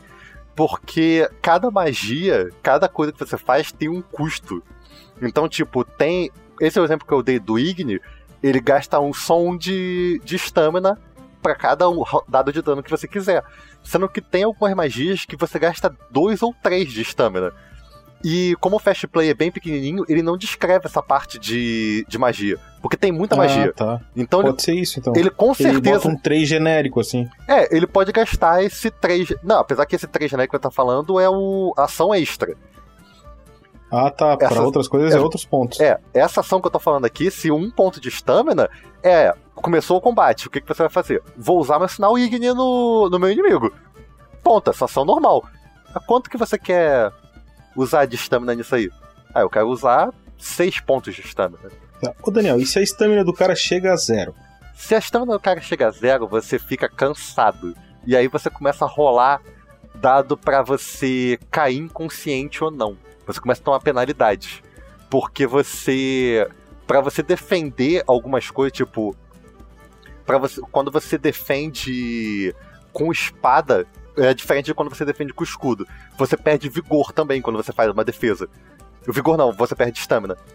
Porque é como se fosse. O estamina você pode classificar como se fosse o seu cansaço. Sim, Pra sim. ser, um, pra ser um pouco mais, mais objetivo. Então, tipo, você tentou se defender, você vai tomar um. Você vai perder uns pontinhos ali de de estamina. Se você ficar zerado, não significa que você caiu. Mas você tá mega debilitado, mesmo que você esteja com a vida cheia. E aí, dependendo da ação que você queira fazer, tu não tem ponto. Tu não vai conseguir. Você começa a tomar. Tu não, não poderia se defender, no caso. É, você para atacar você não gasta vig- você não gasta estamina Pra atacar normal, Pra atacar mi- é, tanto melee como a distância você não gastaria estamina. Sendo que se você tá com ela zerada, você começa a tomar redutor. E isso aí é um problema, porque aí começa, tem regras específicas, tem redutores fixos, e aí começa a quão negativa a sua estamina tá. E aí começa a abrir um leque de tabelas atrás de tabelas. é mais ou menos por aí. Entendi, entendi, tá bem claro. Então, assim, o dano de combate dele, diferente do.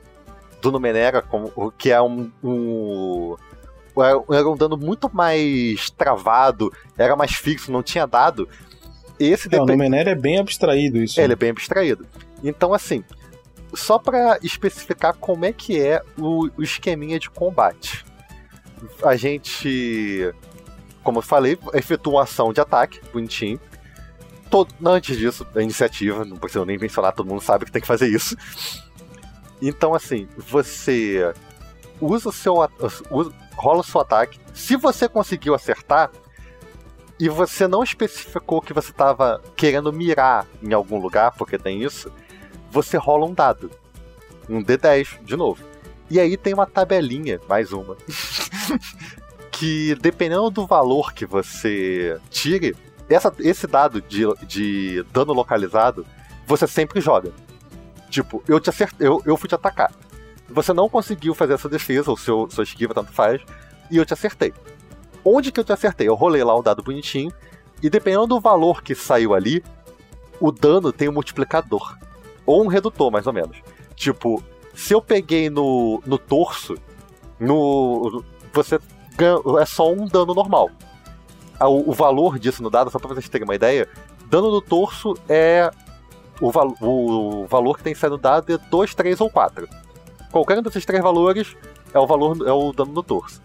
É, braço direito é o número 5, braço esquerdo número 6, perna esquerda é 9, 10 e perna direita 7, 8. Se você acertar braço a perna, é só metade do dano que você vai dar no cara. E se você por acaso tirar um no dado, nesse de localização, você atinge a cabeça. E é três vezes o dano.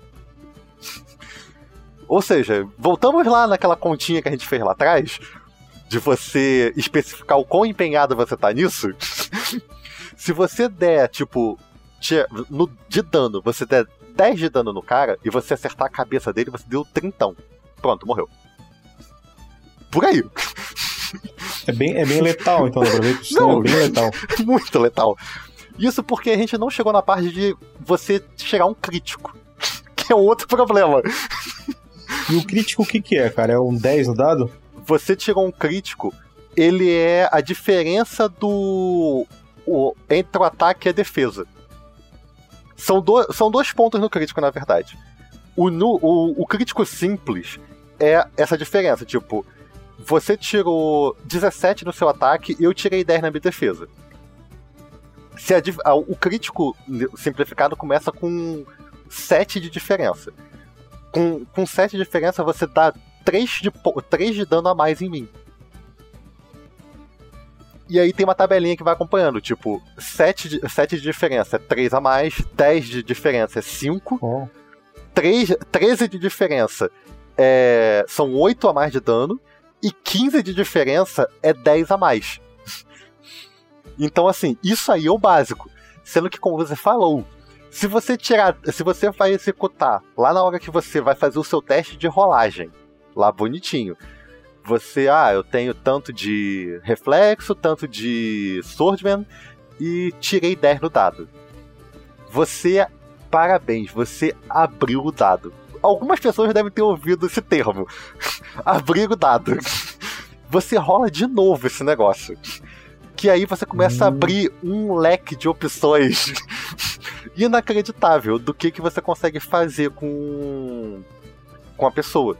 Então, tipo, você tirou 10, você rola aquele dado de novo. E aí você, dependendo do valor que você tenha tirado no, nessa segunda rolagem, ele não soma em dano, não soma em nada. Essa segunda rolagem é para poder você saber qual é o efeito crítico que você deu na pessoa. Então, tipo, se você rolou se você rolou 10 e na segunda rolagem você tirou 1. Então o seu total seria 11. Ah, de onde é que eu tirei esse 11? Porque ele já conta com do 10 que você tirou anteriormente, tá? Pra, uh, poder simplificar um pouco a vida. Então, tipo, com 11 de. de. de, dan de, de crítico, você tem um. Deixa eu ver aqui. Você tem uma cicatriz desfigurante. Você consegue dar uma porrada que você consegue. Você dá menos 3 de empatia no, no status do cara. E dependendo da situação, você consegue esse, esse menos 3, esses, esses redutores que você toma, eles não são 100% curáveis, tá? Então, tipo, tem algumas situações que você pode tomar uma porrada tão forte que você vai ficar com um redutor perpétuo em algum atributo ou em alguma coisa. Até porque você pode ser desmembrado, tá? Então você pode, tipo, perder um braço. É mais ou menos por aí, tá? É, é bastante, é bastante letal, é. Mas isso é, é isso é bom, é, é, bom porque tu gera um outro tipo de aventura, que não é aquela aventura heróica, né? Exatamente. Então, é. dependendo é. do que você queira fazer, quando você começar um combate, dependendo com quem que você comece, você tem que pensar com muito carinho e amor o que, que você tem a perder. Porque o mínimo que você perde é um dente. Nessa... Existe, é sério, tem o um efeito de perder um dente. que você rola um D10 pra saber quantos dentes que você perdeu. Aí você tem algumas redutores, acho que você ganha redutor em magias verbais em comunicação, diálogo, alguma coisa do tipo. Você ganha redutor em várias coisas. E fica um tempo, fica muito tempo. Então, assim, o, o combate nesse tipo de coisa, ele. Ele tem, ele tem esse, esses críticos. Da mesma forma, existe o se você for tentar fazer um ataque e você tirar um no dado. Que é a sua falha crítica. E aí você pode tomar muito na tarraca. Você pode se fuder de verde e amarelo. de todas as formas possíveis e imagináveis. Porque o, o efeito seria o mesmo. Você rolou um, você joga o dado de novo. E aí você soma um com o valor que você tirou. E vai lá na tabelinha, bonitinha, e tem lá o que, que aconteceu com você. Qual é o seu. Qual é a sua penalidade? A tabela, ela, cara, a tabela é tão específica que ela tem tipo é, falha crítica para melee, para defesa, para ataque a longa distância e para reflexo para esquiva. Cara, olha só, Diga. o Márcio Oliveira tá perguntando o seguinte. Diga. Uh, deixa eu pegar aqui. Pá, pá, pá. Aqui, ele perguntou qual é a influência das armaduras, como é que funciona isso? Quando a armadura ela tem um valor fixo de, de defesa. Então você simplesmente subtrai o valor do dano que você vai tomar da armadura. Ah, então ela é um redutor de dano. Ela é um redutor de dano normal. Ela tem algumas outras. A armadura, o seu equipamento, tem uma. A, a, questão do peso que você carrega, ela tem regras específicas que influenciam também nessas ações. Tipo, você vai fazer uma como você, como você tinha mencionado, você fez uma esquiva. De No- full meu- plate. É, você fez uma esquiva de full plate. Se você for tentar, se eu for fazer um outro ataque em você, eu tô sem nada, tô de tanga, mas eu tô no modo bárbaro, bárbaro Conan. Eu vou te atacar de novo. Você, pra fazer uma, uma outra esquiva, você não vai tomar um redutor de menos 3 pra fazer uma nova tentativa de defesa. Tu deve tomar um redutor de menos 5 se não for maior. Porque depende de algumas coisas, isso aí. É por isso que eu falei, ele tem, ele tem uma simplicidade em algumas coisas, sendo que se você quiser ir pra um nível mais pesado, mais realista, ele vai até o limite. Então, assim, a, a armadura ela tem um valor fixo de defesa, as armaduras. Ah, é coisa muito importante que foi mencionada nesse momento. A armadura ela é, ela é dividida em partes, tá? Tipo a armadura Cavaleiros do Zodíaco. Essa é uma coisa deveras importante. Que foi, foi, bom, foi bom ter sido mencionada. Lá na, na fichinha, na parte de armadura, ela tem cabeça, torso e os membros. Os dois braços e as duas pernas bonitinho. Então, a sua armadura, ela- a sua full plate, ela não pode. não precisa necessariamente de defender, tipo, 10 direto. Ela pode ficar ali no. Ela pode defender 10 no peito e 5 no, nos membros. E na cabeça defender 3. Ou um pouco mais do que isso, não sei. E ela tem. Ela vai ter o seu redutorzinho ali bonitinho. Sendo que, como é uma coisa de defesa que fica tomando porrada, ela tem uma certa durabilidade. Isso é uma coisa também muito importante do The Witcher. São regras opcionais, tá, gente? Não precisa. Vocês não precisam achar que, caraca, tá difícil, tá complicado pra caramba, tem, eh, tem que controlar uma porrada de coisa. Não. Tudo isso são coisas que existem, mas você não, não precisa necessariamente anotar, ter controle tudo disso. Mas são coisas interessantes de saber. As suas armas e a sua armadura, elas têm uma. Enquanto que elas tomam. Elas têm uma durabilidade. Então, dependendo do quanto de você. quanto de dano que você tome, aquela armadura quebra, aquela espada faz um dente, ou ela quebra. e é por isso que eu falei que se você tá jogando com um grupinho que todo mundo quer ser Witcher, vocês vão morrer. Porque existe um blacksmith, existem classes de crafting. Pra consertar a armadura, no caso. Exatamente. Você vai. Você tá no meio de uma missão, você vai voltar pra, pra cidade? O, Claro. The, o The Witcher, quem não conhece o, o The Witcher, só pra poder exemplificar aqui, você tem uma. O, o conceito de cidades nele é assim. São cidades. Tem, as cidades não são cidades muito grandes. Eles têm muito vilarejos, ou então é que o vilarejo é aquela rua que tem no máximo Cara, seis tu tá casinhas. Tu, tu tá falando de, de- disso aí, cara. Diga. A gente tem um mapa, mas é um coisa- local Qual- é um local bem pequeno que trabalha aqui o jogo, né? Uhum. É, o, o continente é grande, sendo que as partes habitadas, o civilizado, assim, por, por assim dizer, não é Uhum. tanto assim. A maioria do terreno é descampado, floresta. É, é a zona que você vai morrer. Qualquer coisa, qualquer momento pode vir um grupo de cães selvagens te atacar e você morrer ali. É basicamente isso. O The Witch te incentiva ao máximo a você morrer a qualquer momento e temer por qualquer coisa. Então, assim, só pra. Voltando rapidinho no combate, que eu só, le- só levantei por alta parte do. do das suas falhas críticas. Você tem, tipo. Dependendo da falha que você tire, você pode deixar sua arma cair. Você pode atingir um inimigo, um, um aliado ou um inimigo aleatório. E você pode, inclusive, conseguir se ferir num ataque. Se você tomar um no. tomar uma falha crítica bonita. Então, assim, esse tipo de coisa, tudo tem uma tabelinha lá bonitinha. Sendo que essa tabelinha, assim como boa parte das tabelas de combate, ela tem a tabelinha básica, que só te dá uma ideia do que, que pode acontecer, nada demais. E começa as tabelinhas de, ah, você quer uma coisa mais, mais especializada? Isso aqui já afeta seus atributos. Que é mais especializado ainda, isso aqui tem uma conta. Toma aí. mais ou menos isso. Então, assim, só para o pessoal ter uma ideia do, do que acontece, tem certos ataques, tipo, algumas coisas críticas que podem acontecer que afetam localidades. Como eu, te como eu tinha falado, você, quando vai efetuar um ataque, você invariavelmente vai acertar uma parte específica do corpo do cara. Se, se você quiser mirar, uma coisa que eu não mencionei, se você já começar o ataque falando eu quero mirar no lugar tal, você tem um redutor na, na, na sua jogada de ataque, tá? Então, tipo, se você for querer acertar a cabeça, se eu não me engano, é menos 6 que você toma de penalidade, tá? Então, se você tá, tirou, tipo, 17 no dado para poder você. A, a, o seu somatório foi 17, na verdade, ele foi 11. e aí, resta saber se a pessoa vai conseguir se esquivar ou não.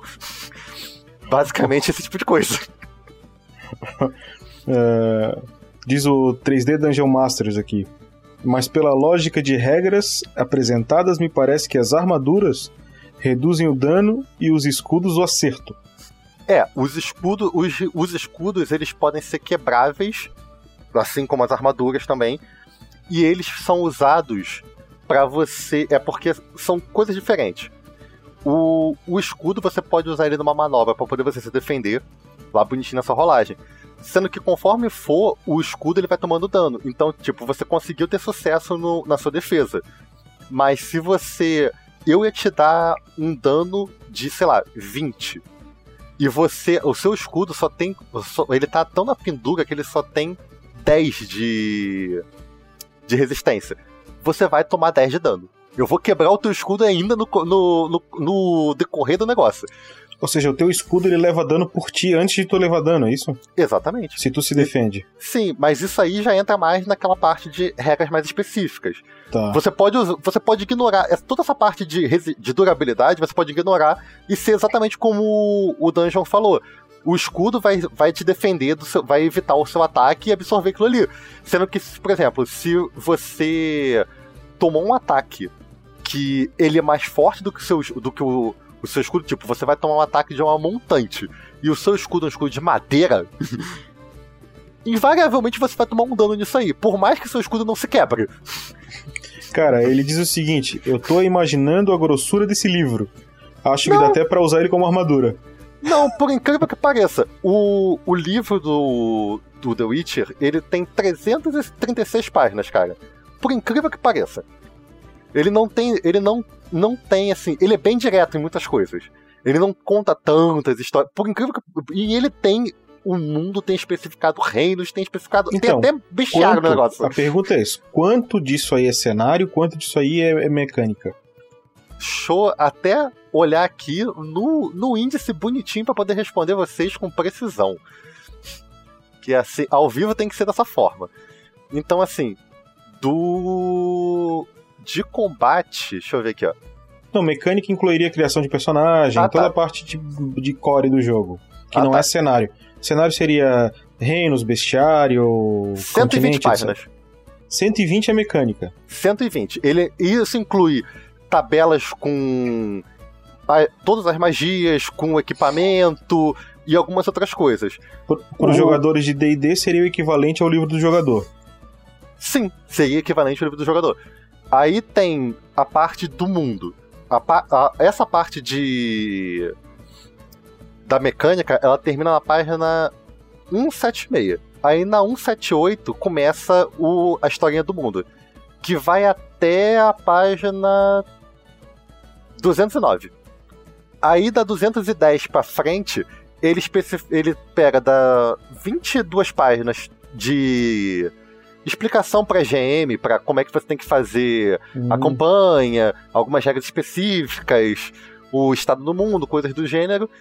Tem uma parte específica de. Caraca, são 236 até 251, são quase 20 páginas, falando especificamente dos Witchers, que é a forma de vida deles, os mutagênicos, ah, é, a gente ainda tem tempinho, eu vou entrar nesse detalhe daqui a pouco, que o pessoal vai até gostar. Então tem mais umas perguntas aqui ainda, antes de tu entrar. Ah, tudo bem, tudo bem. As, Aí... armas, as armas afetam é, o dano ou crítico? As armas afetam o crítico. Deixa eu até entrar aqui. Tem arma que dá crítico mais fácil, por exemplo, ou não? Tem arma. Eu não sei se a arma dá crítico mais fácil, mas ela, o dano dela influencia no crítico. Tem alguma. Eu sei que as armas elas têm diferenças entre si. Não é uma coisa tão chapada Tem assim. arma que o crítico é mais pesadão, tem arma que o crítico é mais leve. Exatamente. Tem, tem coisas assim. Tá. Sendo que aí começa a entrar novamente nas regrinhas complexas. Isso res- responde. É, não vamos entrar nas complexas porque a gente não vai conseguir nesse programa. Não. Respondendo mais uma da- do, do, do Dungeons Masters aqui. Uhum. Ah, e tem algum tipo de manobra de ataque? Eu sei que tem, porque tu já falou que tem manobras, mas tu não especificou nenhuma. Não sei se tu tens elas aí pra falar também agora. Ah, tem uma manobra de, a manobra de ataque. Como eu falei, tipo, você quer atacar com. ata- ataques, a- ataques físicos normais. Se for a- com machado. É, seria espada e machado de mão. Você seria, usaria o Swordman, é, Swordmanship com reflexo mais o, o D10.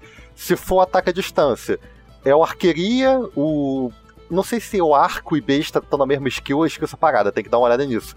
Com mais o modificador de distância, o D10 e mais o, o valor da sua destreza. Se for. Se você for tiver usando armas mais longas, tipo lança, é, lança, cajado e eu acho que espada montante, eh, espadas grandes mesmo, tem tem uma skill específica, se não me engano, que tá dando a skill de Spear. E segue a mesma lógica de, de ataque com espada, só é com uma outra skill, mas é o mesmo princípio. Tá. O Ramon Lobo tá perguntando o seguinte: tu tem como dar algum exemplo de uso de magia no combate? Eu, eu acho que ele não tá nem citando os truques do Witcher, Uhum. porque isso tu já até disse. O cara chega no início do combate ele pode dizer: eu quero usar o, sino, o, o sinal tal, Uhum. né? Mas magia, porque tem a classe mago, que é o feiticeiro da- da- do- dos livros, né? Uhum. Que é a, a- a antagonista dele lá, é uma feiticeira poderosíssima, né? Esses Exatamente. feitiços, como é que funciona? Então, o, o mago, eu, é- eu não quis entrar nesse critério porque ele abre um leque de opções meio grande. Porque o que acontece? O, o mago e o priest, eles têm meio que subdivisões, que são meio que especializações. Tipo, o, o mago, ele pode ser um, uma um cara mais arcano e tem um cara de maldições. E o, o lado do priest, ele pode ser meio que um sacerdote meio, é, cura, um healer, assim por dizer, mais, mais voltado pro lado da fé religioso, e, ou você pode ser um druida que é uma mistura meio que de natureza, ele tem algumas coisas mais específicas nisso. Mas deixa eu dar um exemplo pra ele aqui de de magia. Eu até abri aqui já bonitinho dentro da- das magias de, de mago aqui. Ah. Criar ilusão que é uma magia ó, tranquila. Ela custa, como eu falei, tem custos variáveis de estamina. Ela custa 8 pontos de estamina. Você pode fazer uma ilusão. Não, ele não especifica que pode ser uma ilusão sua. Pode, não é uma réplica sua. Você pode fazer uma ilusão de. Não importa o tamanho, a princípio, não especifica isso na regra. E até 20 metros de distância de você. E você gasta 4 pontos de estamina para poder você manter isso lá. Aí, especificando isso em combate, eu sou um mago, tô sendo atacado, quero fazer uma distração, uso essa parada da ilusão. Criei uma. sei lá. eu criei que tem um. um mega cavaleiro ali do lado para me proteger, de ilusão. Ok? O cara, ele não vai cair direto na minha magia, ele tem que fazer um teste de resistência mágica. Esse teste de resistência mágica dele é a força de vontade com um D10 e dependendo do dependendo do personagem, ele pode usar ou não o a skill dele de magia pra poder se defender. Entendido? Esse é um bom exemplo. Eu posso Acho dar que- outra se não, quiser. Não, acho que ficou, ficou claro. Daniel, a gente Diga. tem mais uns 15 minutos, 20 pra finalizar, no máximo. Tudo. O que que tudo. falta a gente falar? Então, duas coisas que são muito legais do, do The Witcher.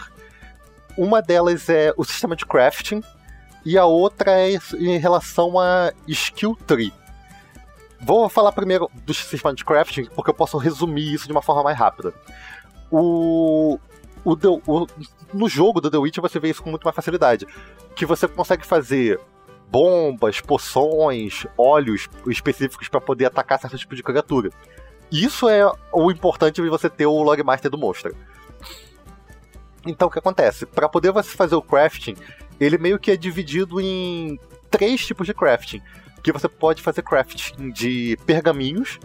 Não precisa ser pergaminho mágico, ele pode ser pergaminhos de conhecimento. para poder você passar o conhecimento de uma skill ou de uma magia para outros personagens. Você pode fazer o, o crafting mesmo de armas e armaduras. Ou você pode fazer alquimia. A mecânica deles é basicamente a mesma, só muda as skills e tem as suas especializações, do tipo, você quer fazer a fabricação de poções. O que acontece? Você tem que ter a fabricação de poções e todos os outros, na verdade. Você tem que ter três elementos, que é as instruções, o, ou no caso o, blueprint, para poder você fazer aquele determinado equipamento. No caso de você fazer pergaminhos, você tem ou escrever livros de skill, você não tem que ter essa etapa, mas você tem que ter um. Dependendo do, do que você quer escrever, você tem que ter um nível mínimo daquela skill que você quer especificar, ou daquela magia. Você tem que ter alguns pontos específicos nesse cenário. Então substitui essa. nesse caso. Você tem que ter os materiais envolvidos. No caso de da alquimia, ele, se eu não me engano, ele tem sete. sete elementos. Eu acho que eu cheguei a te passar a imagem, cara de uma parada que tem sete bolinhas de alquimia. Ou mais nove, não me lembro agora. Vamos ver se eu consigo pegar aqui. Mas que seja, enquanto você está tentando pegar aí. Tem. Você tem que ter esses componentes todos especificados na, na fabricação. E você tem que ter um, um sucesso no teste daquela skill. No caso de fabricação de poção, é alquimia. No caso de carafitar alguma coisa, depende do que, que você quer. Porque você pode carafitar armas e armaduras, que é tem um, um blacksmith, se não me engano. Tem uma, tem uma skill específica para esse tipo de coisa. Tem crafting de armadilhas. Tem crafting de. Ah, é, tem ainda outra. Tem crafting de rituais. Tem até, inclusive, esse nível de, de crafting que não precisa necessariamente você não precisa ser ser um, um, um, mago. Você pode usar uma skill, uma skill de crafting se você tiver aprendido com alguém esse tipo de coisa. Ela não, o ritual crafting, ela não é uma daquelas skills presas na aquela defining skill. Ela é uma skill genérica. Então você pode aprender esse tipo de coisa e com um ponto você talvez já consiga fazer alguma coisa do tipo. É, cara, eu não tenho ela aqui agora, a imagem. Não, tudo bem. Qualquer coisa depois eu te arrumo de novo e a gente vê se coloca lá no, no post no site para poder o pessoal visualizar isso melhor. Beleza. Então, assim, é mais ou menos assim como é que funciona o esquema de, de craftar. Para poder você arrumar os componentes no caso da alquimia, você pode no, arrumar isso em alguns lugares. No, na, no livro tem umas tabelas com cada um desses componentes principais da, usados nas fórmulas e o que que pode conter aquilo ali? Tipo, ah, eu preciso de sódio. O que que pode, o que que tem sódio na natureza?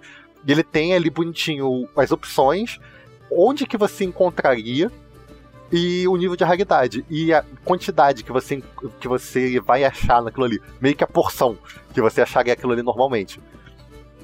Por caso de ferro, couro, esse tipo de coisa, ele também tem um tratamento desse, mas é um, um pouco mais específico porque o crafting para materiais ele tem um, um nível de detalhe um pouco mais acima, porque às vezes você quer fazer uma armadura de couro, mas você precisa de couro batido, já bonitinho, já tratado. Mas você acabou de matar o bicho.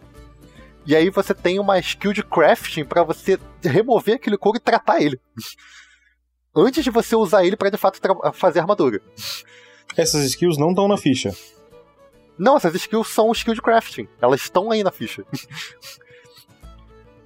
Exatamente. É o que eu tava falando do. das skills de ritual, que é, um, é uma skill, por mais que pareça uma skill mágica, ela não tá ligada diretamente no mago. No caso dessas skills que eu tô falando aí, tem tipo crafting skills. Tem ali especificamente, ali em cima, no na ficha, tem lá, inteligente. Lembra que eu falei que o crafting era uma um atributo primário? Uhum. Então, ele tem uma, uma, um quadradinho dele que é só Perfeito, pra isso. tá aqui. Tem lá, alquimia, alquimia crafting, disguise, first aid, é, forja, picklock, é, é, criação de traps. E tem a skill de ritual, que ela não fica próxima do crafting, do- não é dentro do crafting, mas ela não deixa de ser o mesmo, a mesma, a mesma mecânica. Ela pode ter especificações, mas não, mas não, não tem limitação nela dependendo da sua classe. Então assim, isso conclui meio que a parte de, de crafting. E agora rapidamente pra gente terminar, falar sobre skill tree Isso. que é uma coisa que o pessoal de o pessoal que jogou os joguinhos vai se identificar muito. Quando você escolhe a sua classezinha lá, você tem a sua define skill, que ela tem os pontinhos de skill como qualquer outra. A cada três pontos, três pontos não, a cada cinco pontos que você coloca na sua define skill, você pode subir o nível de um path da, da sua skill tree. Como é que é isso? Você, todas as classes, ela tem a sua skill tree bonitinha e ela tem três ramificações. Cada ramificação tem três níveis. Então, só para ter uma ideia, é, o, o Witcher ele tem Spell Word, é, Mutant e Slayer. São as três os três caminhos dele de, de, de skill tree. A primeiro nível do Slayer, que é o, uma skill tree mais porradeira, é fazer aparar flechas. Esse é uma skill específica dentro daquela skill. daquela define skill. É meio que o nível de especialização que você vai abrindo. Quem, quem, jogou, quem, quem jogou os joguinhos vai entender bem melhor esse lado, porque tá bem corrido, eu tô tentando resumir ao máximo esse tipo de coisa. Então é o seguinte, explicando de uma outra forma, você tem essa define skill lá bonitinha, o seu treinamento de Witcher. Você pode escolher qualquer um desses três caminhos, que ele já vai ter no nível inicial dele uma habilidade extra, que é uma uma skillzinha que você pode gastar pontos nela também. Na verdade, você deve gastar pontos nela. E ela tem esses três níveis. Vamos botar que você tá na. na- pegou a skill tree do Slayer, que é o, o nível porradeiro do, do Witcher. Se você botar 5 pontos nesse aparar flechas, você abre o próximo nível nessa mesma árvore. Você não, você não abre o, o segundo nível da, da- das outras. Se você quiser, tipo, adquirir habilidades das outras árvores, você tem que começar do zero. Você tem que botar o pontinho lá, treinar elas bonitinho e seguir a linha. Se vo- Pra você seguir aquela skill tree, você tem que colocar os pontinhos e seguindo é- em 5 em 5 pra poder você ir abrindo os- o... todas essas habilidades. O Ou Márcio seja- Oliveira tá dizendo que dá pra ter uma variedade legal de personagem, mesmo que na mesma classe. Legal. Sim, porque você pode ter três Witchers e cada um deles ir numa. numa skill tree diferente. Uma voltada mais a, a mutagênicos, outra a porrada e a outra mais ao uso de sinais. Então, assim, você pode ter essa variação. Inclusive, mesmo na distribuição do skill. Você pode ter a distribuição do skill diferente. Sendo que, como eu falei, se todo mundo jogar de The Witcher, vai todo mundo morrer Claro. porque os danos que você toma, eles são muito altos. Então, se você não tiver ninguém que saiba curar, tenha como te, te dar um apoio de alguma outra forma, usar magia, esse tipo de coisa, cara, dependendo do inimigo que você enfrente, você vai morrer no primeiro combate. então, não é uma coisa tão trivial assim, não. Então, assim, eu espero ter conseguido resumir tudo bonitinho. Algumas coisas podem ter ficado atrapalhadas, tipo essa parte final do da skill tree, mas peço desculpas aí pro pessoal, mas é o, o tempo que a gente tem. É, não dá pra fazer um vídeo mais longo do que isso. Já é muito longo, na verdade. Era pra ser uma forja de uma hora. Mas como é um sistema inteiro, a gente faz um pouco mais. Não tem. não tem como fugir disso. É, Exatamente. Daniel, mais uma vez, ficou muito bacana. É, Uhum. eu, eu estudei muito pouco do The Witcher, eu tirei só algumas ideias quando estava estudando sistemas de RPG. É, e aí eu peguei mais o núcleo dele, o conceito, para ver coisas Uhum. que eu achava interessante outros RPGs, antes de começar a fazer o projeto Gruta, né? E Uhum. agora eu, eu, eu, por exemplo, trouxe um monte de novidade aqui que eu não tinha visto ainda do sistema, que eu achei interessante. Principalmente a questão dos pontos de estamina, que eu achei muito legal.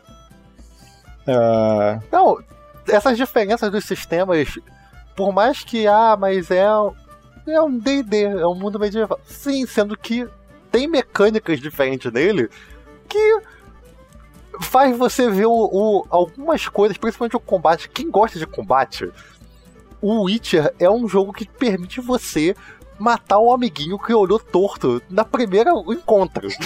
é o tipo de coisa que o, o Vinícius Watson, se tivesse essas regrinhas, apesar que o GURP se bobear tem, essas regrinhas meio mortais, na Floresta Negra não teria chegado no episódio 4. Todo mundo teria morrido. é mais ou menos isso. Então, Considerações finais, últimas perguntas. Eu acho que faltou falar do carpeado, diz o Marcos Oliveira, o Márcio Oliveira. uh, o 3D Dungeon Masters fala, mas o personagem pode ser versátil sem ser fraco demais?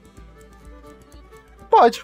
Porque dependendo do que você coloque de versatilidade de, na distribuição tanto dos atributos como de, de skills, você já vai é. saber é. que seu personagem não vai ficar de frente. Então, é que eu acho que tem uma diferença muito grande nesse jogo com a perspectiva do Dungeons and Dragons, para quem tá acostumado. O Dungeons and Dragons é um jogo de dungeon. Tu pode fazer o roleplay, andar nas cidades, fazer, mas ele é feito para dungeon. E aí dungeon é combate. Então o, Dun o Dungeons Dragons ele é feito para isso, para matar monstro. É um sistema todo feito para isso. Ele, ele cresceu muito, ele tá muito maduro, ele abriu um leque de, de possibilidades enorme, mas o fundamento dele é para isso. E o do The Witcher não, porque tu tem classes ali, por exemplo, que é o o Craftsman, tu tem classe que tu é um, um mercador. É, são classes que não são voltadas para o combate. Esse personagem vai ter destaque em outros momentos do jogo que não é no combate. No combate ele certamente vai ser mais fraco do que outras classes. Mas o foco. Exatamente. Então cabe ao mestre do jogo, e provavelmente isso está escrito lá no último capítulo, proporcionar uma aventura aonde tem a situação de comércio que esse cara tem que, que intervir. Onde tem a situação de negociação que provavelmente esse comerciante talvez seja um cara muito mais adequado do que um cara que é feito pro combate, entendeu? É, é, o tipo de aventura que se faz com outro sistema é diferente, por isso que a comparação direta não é viável.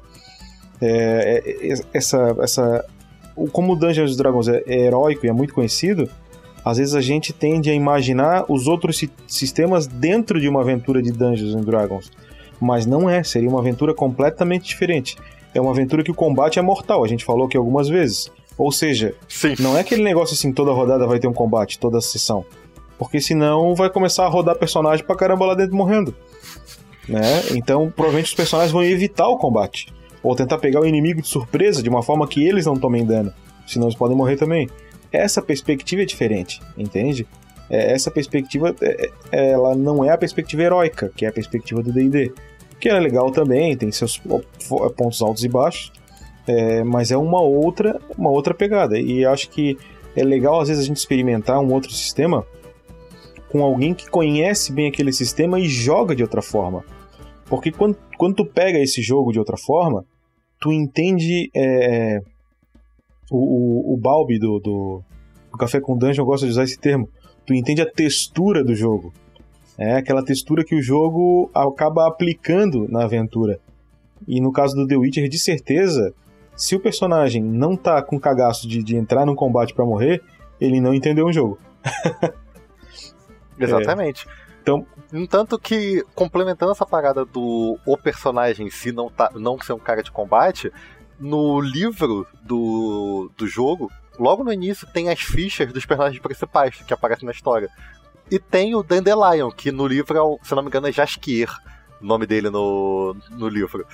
E ele não tem skill nenhuma de combate. Ele tem só dodge. E toma aí, se vira. Ele não tem habilidade com espada, com faca, com nada. Nem com arco, nem nada. E como ele não tem magia, não, não pode nem dar nada no combate. Você deu pra feito. Mas ele entra em outras frentes, né? Sim, ele pode entrar em outras frentes. Ele pode ter. Eu acho que ele tem primeiro. Ele tem. É primeiros socorros, ele tem algumas outras coisas aqui. Então é aquela parada. Você, ele pode não ser um cara de combate, ele tá ali pra dar uma moral e tentar ajudar. se, no, se o cara do combate cair, e só sobrar quem, quem não pode meter a porrada em ninguém, aí já era. Aí ferrou. É, então depende da aventura que tu vai jogar. Às vezes tu tá numa negociação, é, no, no, tu tá dentro do reino, onde é civilizado, não vai ter muito combate, mas tu tá dentro de uma uhum. negociação acirrada que ela é de vida ou morte. Um cara desse, por exemplo, é o que faz a diferença. Entende? Então, é o tipo de, de aventura que se constrói em cima disso. É, essa ideia de que os personagens têm que ser equilibrados no combate e tal, ela faz sentido nesse jogo hack and slash, que é a ideia do D&D. Tanto é que o D&D é usado como regra para base de regra ou ideia de regra para vários jogos digitais, porque ele tem essa perspectiva, né? Ele é, ele é o pioneiro nisso, né? E é uhum. é forte nisso, e é bem feito nisso.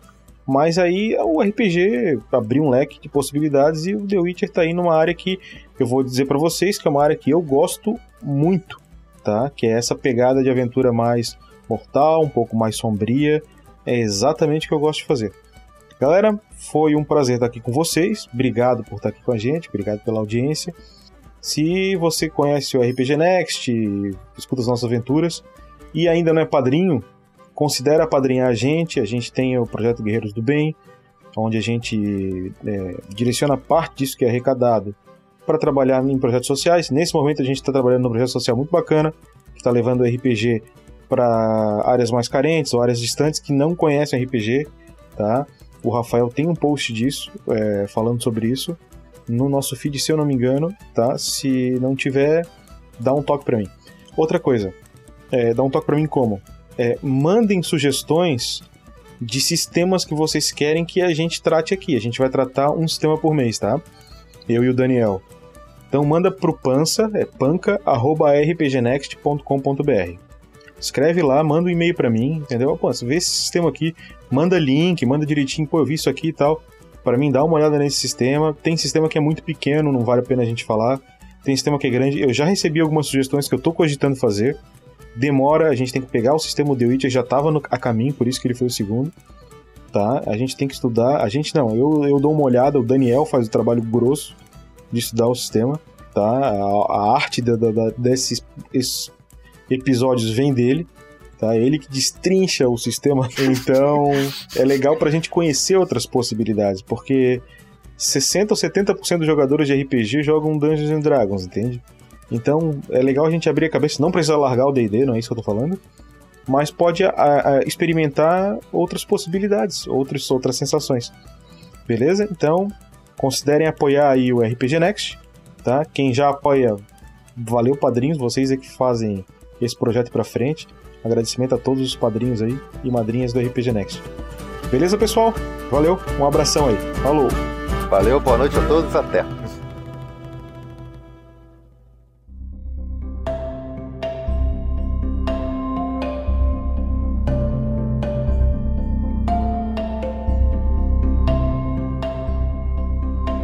Fala pessoal, aqui é o Rafael47 de volta nesse episódio para trazer para vocês o anúncio das recompensas do mês de julho, do pessoal que fez o apoio no mês de julho e recebe a recompensa no mês de agosto de 2019. Beleza? Vamos lá, vou tentar ser rápido aqui, porque toda essa informação já foi enviada por e-mail para todo mundo que nos apoia. Então, a primeira magia, o primeiro sorteio é a Voz do Trovão para todos os apoiadores de 10 ou mais, de nível 10 ou mais. O que, que significa esse apoio? Você participa de uma gravação de um episódio da Forja, coordenada pelo Pança, pelo Bruno, mestre, jogador, criador do Gruta dos Goblins e host desse podcast maravilhoso que é a Forja. Nós temos dois sorteios. O primeiro, que é o participante principal, e se ele não puder participar, a gente vai para o segundo. Então, o primeiro sorteado aqui foi o Fábio dos Santos Palamede. Aê, Fábio, parabéns! e em segundo lugar fica o João Barros. Parabéns, João! Então, se um não puder, o outro entra na sequência aí para poder garantir que pelo menos um dos padrinhos possa. Ah, e se os dois não puderem, aí pessoal, não tem jeito, fica pro próximo mês. Então, prepare o seu headset, prepare aí os cachorros da vizinhança, manda todo mundo ficar quieto para poder gravar com o Pança, hein? Próximo sorteio é a magia Conjurar Criatura, que é a recompensa que você tem o seu nome emprestado para um NPC numa aventura do Tarrasque na Bota. Então, o nome sorteado desse mês foi Heitor Fraga! Aí, Heitor, parabéns! Um dos ilustradores aí, padrinhos ilustradores do RPG Next. Valeu! E aguarde, Heitor, aguarde, aguarde em aventuras futuras, tá bom? Episódios futuros. Mais uma recompensa é a Animar Objetos, uma recompensa para quem é level 30 ou mais. E essa recompensa permite que o padrinho ou a madrinha possa escolher um dos itens que está sendo portado ou usado por um dos personagens da aventura que está ouvindo em podcast e pedir para o mestre né, nomear aquele item para você. Então, por exemplo, ah, o Grandorf na aventura do Storm King's Thunder tá usando lá o martelo que recebeu o nome de Piedade. A Crisales tem a Glaive que agora se chama Jurubeba. E assim vai. O Grilo tem um manto lá super da hora que tem um nome lá é, japonês, eu acho, não sei, agora não lembro. Mas é um manto super ornamentado e tal, bem bonitão. Então, assim, esse item é você que inventa. Agora é importante você entrar em contato conosco para que você pergunte se você pode nomear. Por quê? Porque existe uma distância entre as gravações e a publicação do podcast. Então você tem que ter certeza de que aquele jogo ainda está sendo gravado e que dá tempo do personagem, né, do jogador, interpretar o personagem com esse novo item nomeado por você, tá bom? Então não deixe de entrar em contato conosco. Então vamos lá, vamos pro sorteio. Quem é que foi sorteado aqui? Foi o Matheus Oliveira. Aê, Matheus, parabéns, cara. Você já recebeu um e-mail, a gente precisa também que você nos envie um e-mail com as suas ideias de nomear itens, tá bom? Abraço. O outro sorteio na verdade, não é bem um sorteio, é uma recompensa para todos aqueles de nível 100 ou mais, que basicamente é como se fosse uma consultoria de mais ou menos duas horas que a gente presta ou dá para quem quiser, para quem está nesse nível de doação. E a gente faz isso uma vez no mês, a gente pode trocar dicas, dar ideias, ajudar você a entender alguma coisa específica do seu sistema, auxiliar num processo de construção de universo, mundo, personagem, narrativa, lidar com jogadores, né, lidar com pessoas, enfim. O que você achar que seja importante, a gente pode te dar uma consultoria separada para tentar resolver, te ajudar com seus problemas dentro do RPG. E aí, a gente pode ou não, de acordo com a sua vontade, se você permitir que a gente faça isso, se você quiser, a gente grava também esse bate-papo a gente depois publica em podcast para gerar um conteúdo para o pessoal que ouve a Forja, beleza? Então, nessa recompensa não tem sorteio, são todos aqueles que nos apoiam. Então, nesse mês, quem nos apoiou com nível 100 ou mais foi o Marcos Alberto da Silva. Valeu, Marcos! Brigadão, cara! Você também já recebeu e-mail e a gente aguarda o seu contato. Valeu! E o último sorteio de hoje é um sorteio esperado que ocorre a cada dois meses, que é o sorteio do kit Bauru Tarrasque.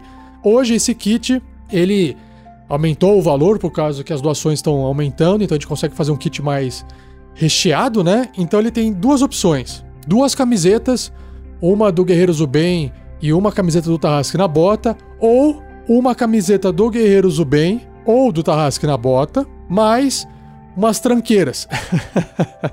Essas tranqueiras são sortidas, tá? Porque depende do fornecedor, depende de quando tem estoque, a gente junta aqui umas tranqueirinhas para poder fechar o valor do kit e envia por correio para você, tá bom? Então, o sorteado, sortudo aqui, porque nesse sorteio todo mundo participa, para todos aqueles com nível 2 ou mais. Então, é uma galera que está participando desse sorteio. E claro, quem doa um valor maior tem mais chances de ganhar, mas ainda assim é um sorteio, vai dar sorte. E quem é que ganhou esse mês foi o Ariel Vovjenko Jr. Acho que eu falei certo seu nome, Ariel. Parabéns, cara. É isso aí. Você também já recebeu e-mail com as informações para você poder fazer a escolha do que, que você quer e a gente troca ideia por lá, tá bom? Bom, os sorteios terminaram. Agora só resta aqui fazer um agradecimento especial nominal para todos aqueles padrinhos aquelas madrinhas assinantes que conseguem contribuir com o um valor mais generoso todo mês de 15 reais ou mais. E para todos os outros, eu deixo aqui um grande abraço coletivo em grupo para todos vocês. Um puta obrigado que vocês ajudam esse projeto foda acontecer. Mas eu vou me limitar a falar aqui alguns nomes para não tornar isso aqui mais longo ainda. Vamos lá! Um muito obrigado então a todos vocês e mais a Matheus Oshiro, Diogo Pasquato, Rodrigo Minan, Eduardo Sanches, Amanda Barcelos, Eric, Real Limbo Souza, Gabriel Mafra Lima, Luciana Ferrato, Vinícius Halbert, Rafael Santos, João Antônio, Samuel Fachini, Rafael Santos novamente. Será que são dois Rafaéis diferentes ou o mesmo? Hum, não sei. Dimitri Lawrence, ou Lourense, Eduardo Sanches, Gabriel Pinheiro Vieitas, Francisco Flávio da Silva, Flávio Romero Acácio Barbosa, Sandro Sonetti, Kleberson Buzinaro, Jean Fernandes, Lucas Nunes e Carvalho, Vitor Carvalho, Gustavo Bernardo, Geraldo Oliveira Viela, Douglas Ednilson da Silva, Guilherme Bacelar, Matheus Ferreira Pacheco, Everton Benfica Queiroz, Arthur Carvalho, Arison Kiyoshi Ishiwaki, Michael Cristiano Wolfart ou Wolfart, Lucas Soares Caldas, Daniel de Azevedo, Fernando Costa, Igor Dohashi, Danilo Gaioto Gyunji. Eu acho que eu falei certo ou errado, Danilo, desculpe se eu errei. William Gouveia da Silva, William Yamashita, Heitor Moraes, Fabrício Guzon, Ricardo Mendes, Arthur Felipe Faria Alves Pinto, Nef William James Souza, Rafael Melo Barbosa, Adriano Contreras Alberto, Cristiano Silva, Allen da Costa Araújo, Carlos Adalbosco, Saulo Guela Schmidt, Fábio dos Santos Palamed, João Barros, Lisbino Carmo, Daniel Cardoso, Heitor Fraga, Matheus Oliveira, Manuel Pereira Leite Neto, Carlos Eduardo Medeiros Pessoa Filho, Tiago Araújo e Marcos Alberto da Silva. Ufa! Acabou! Isso aqui tá ficando longo, hein? Daqui a pouco eu vou ter que limitar a fala para outro número aqui, em pessoal, outro nível. Mas é isso. Obrigado mais uma vez.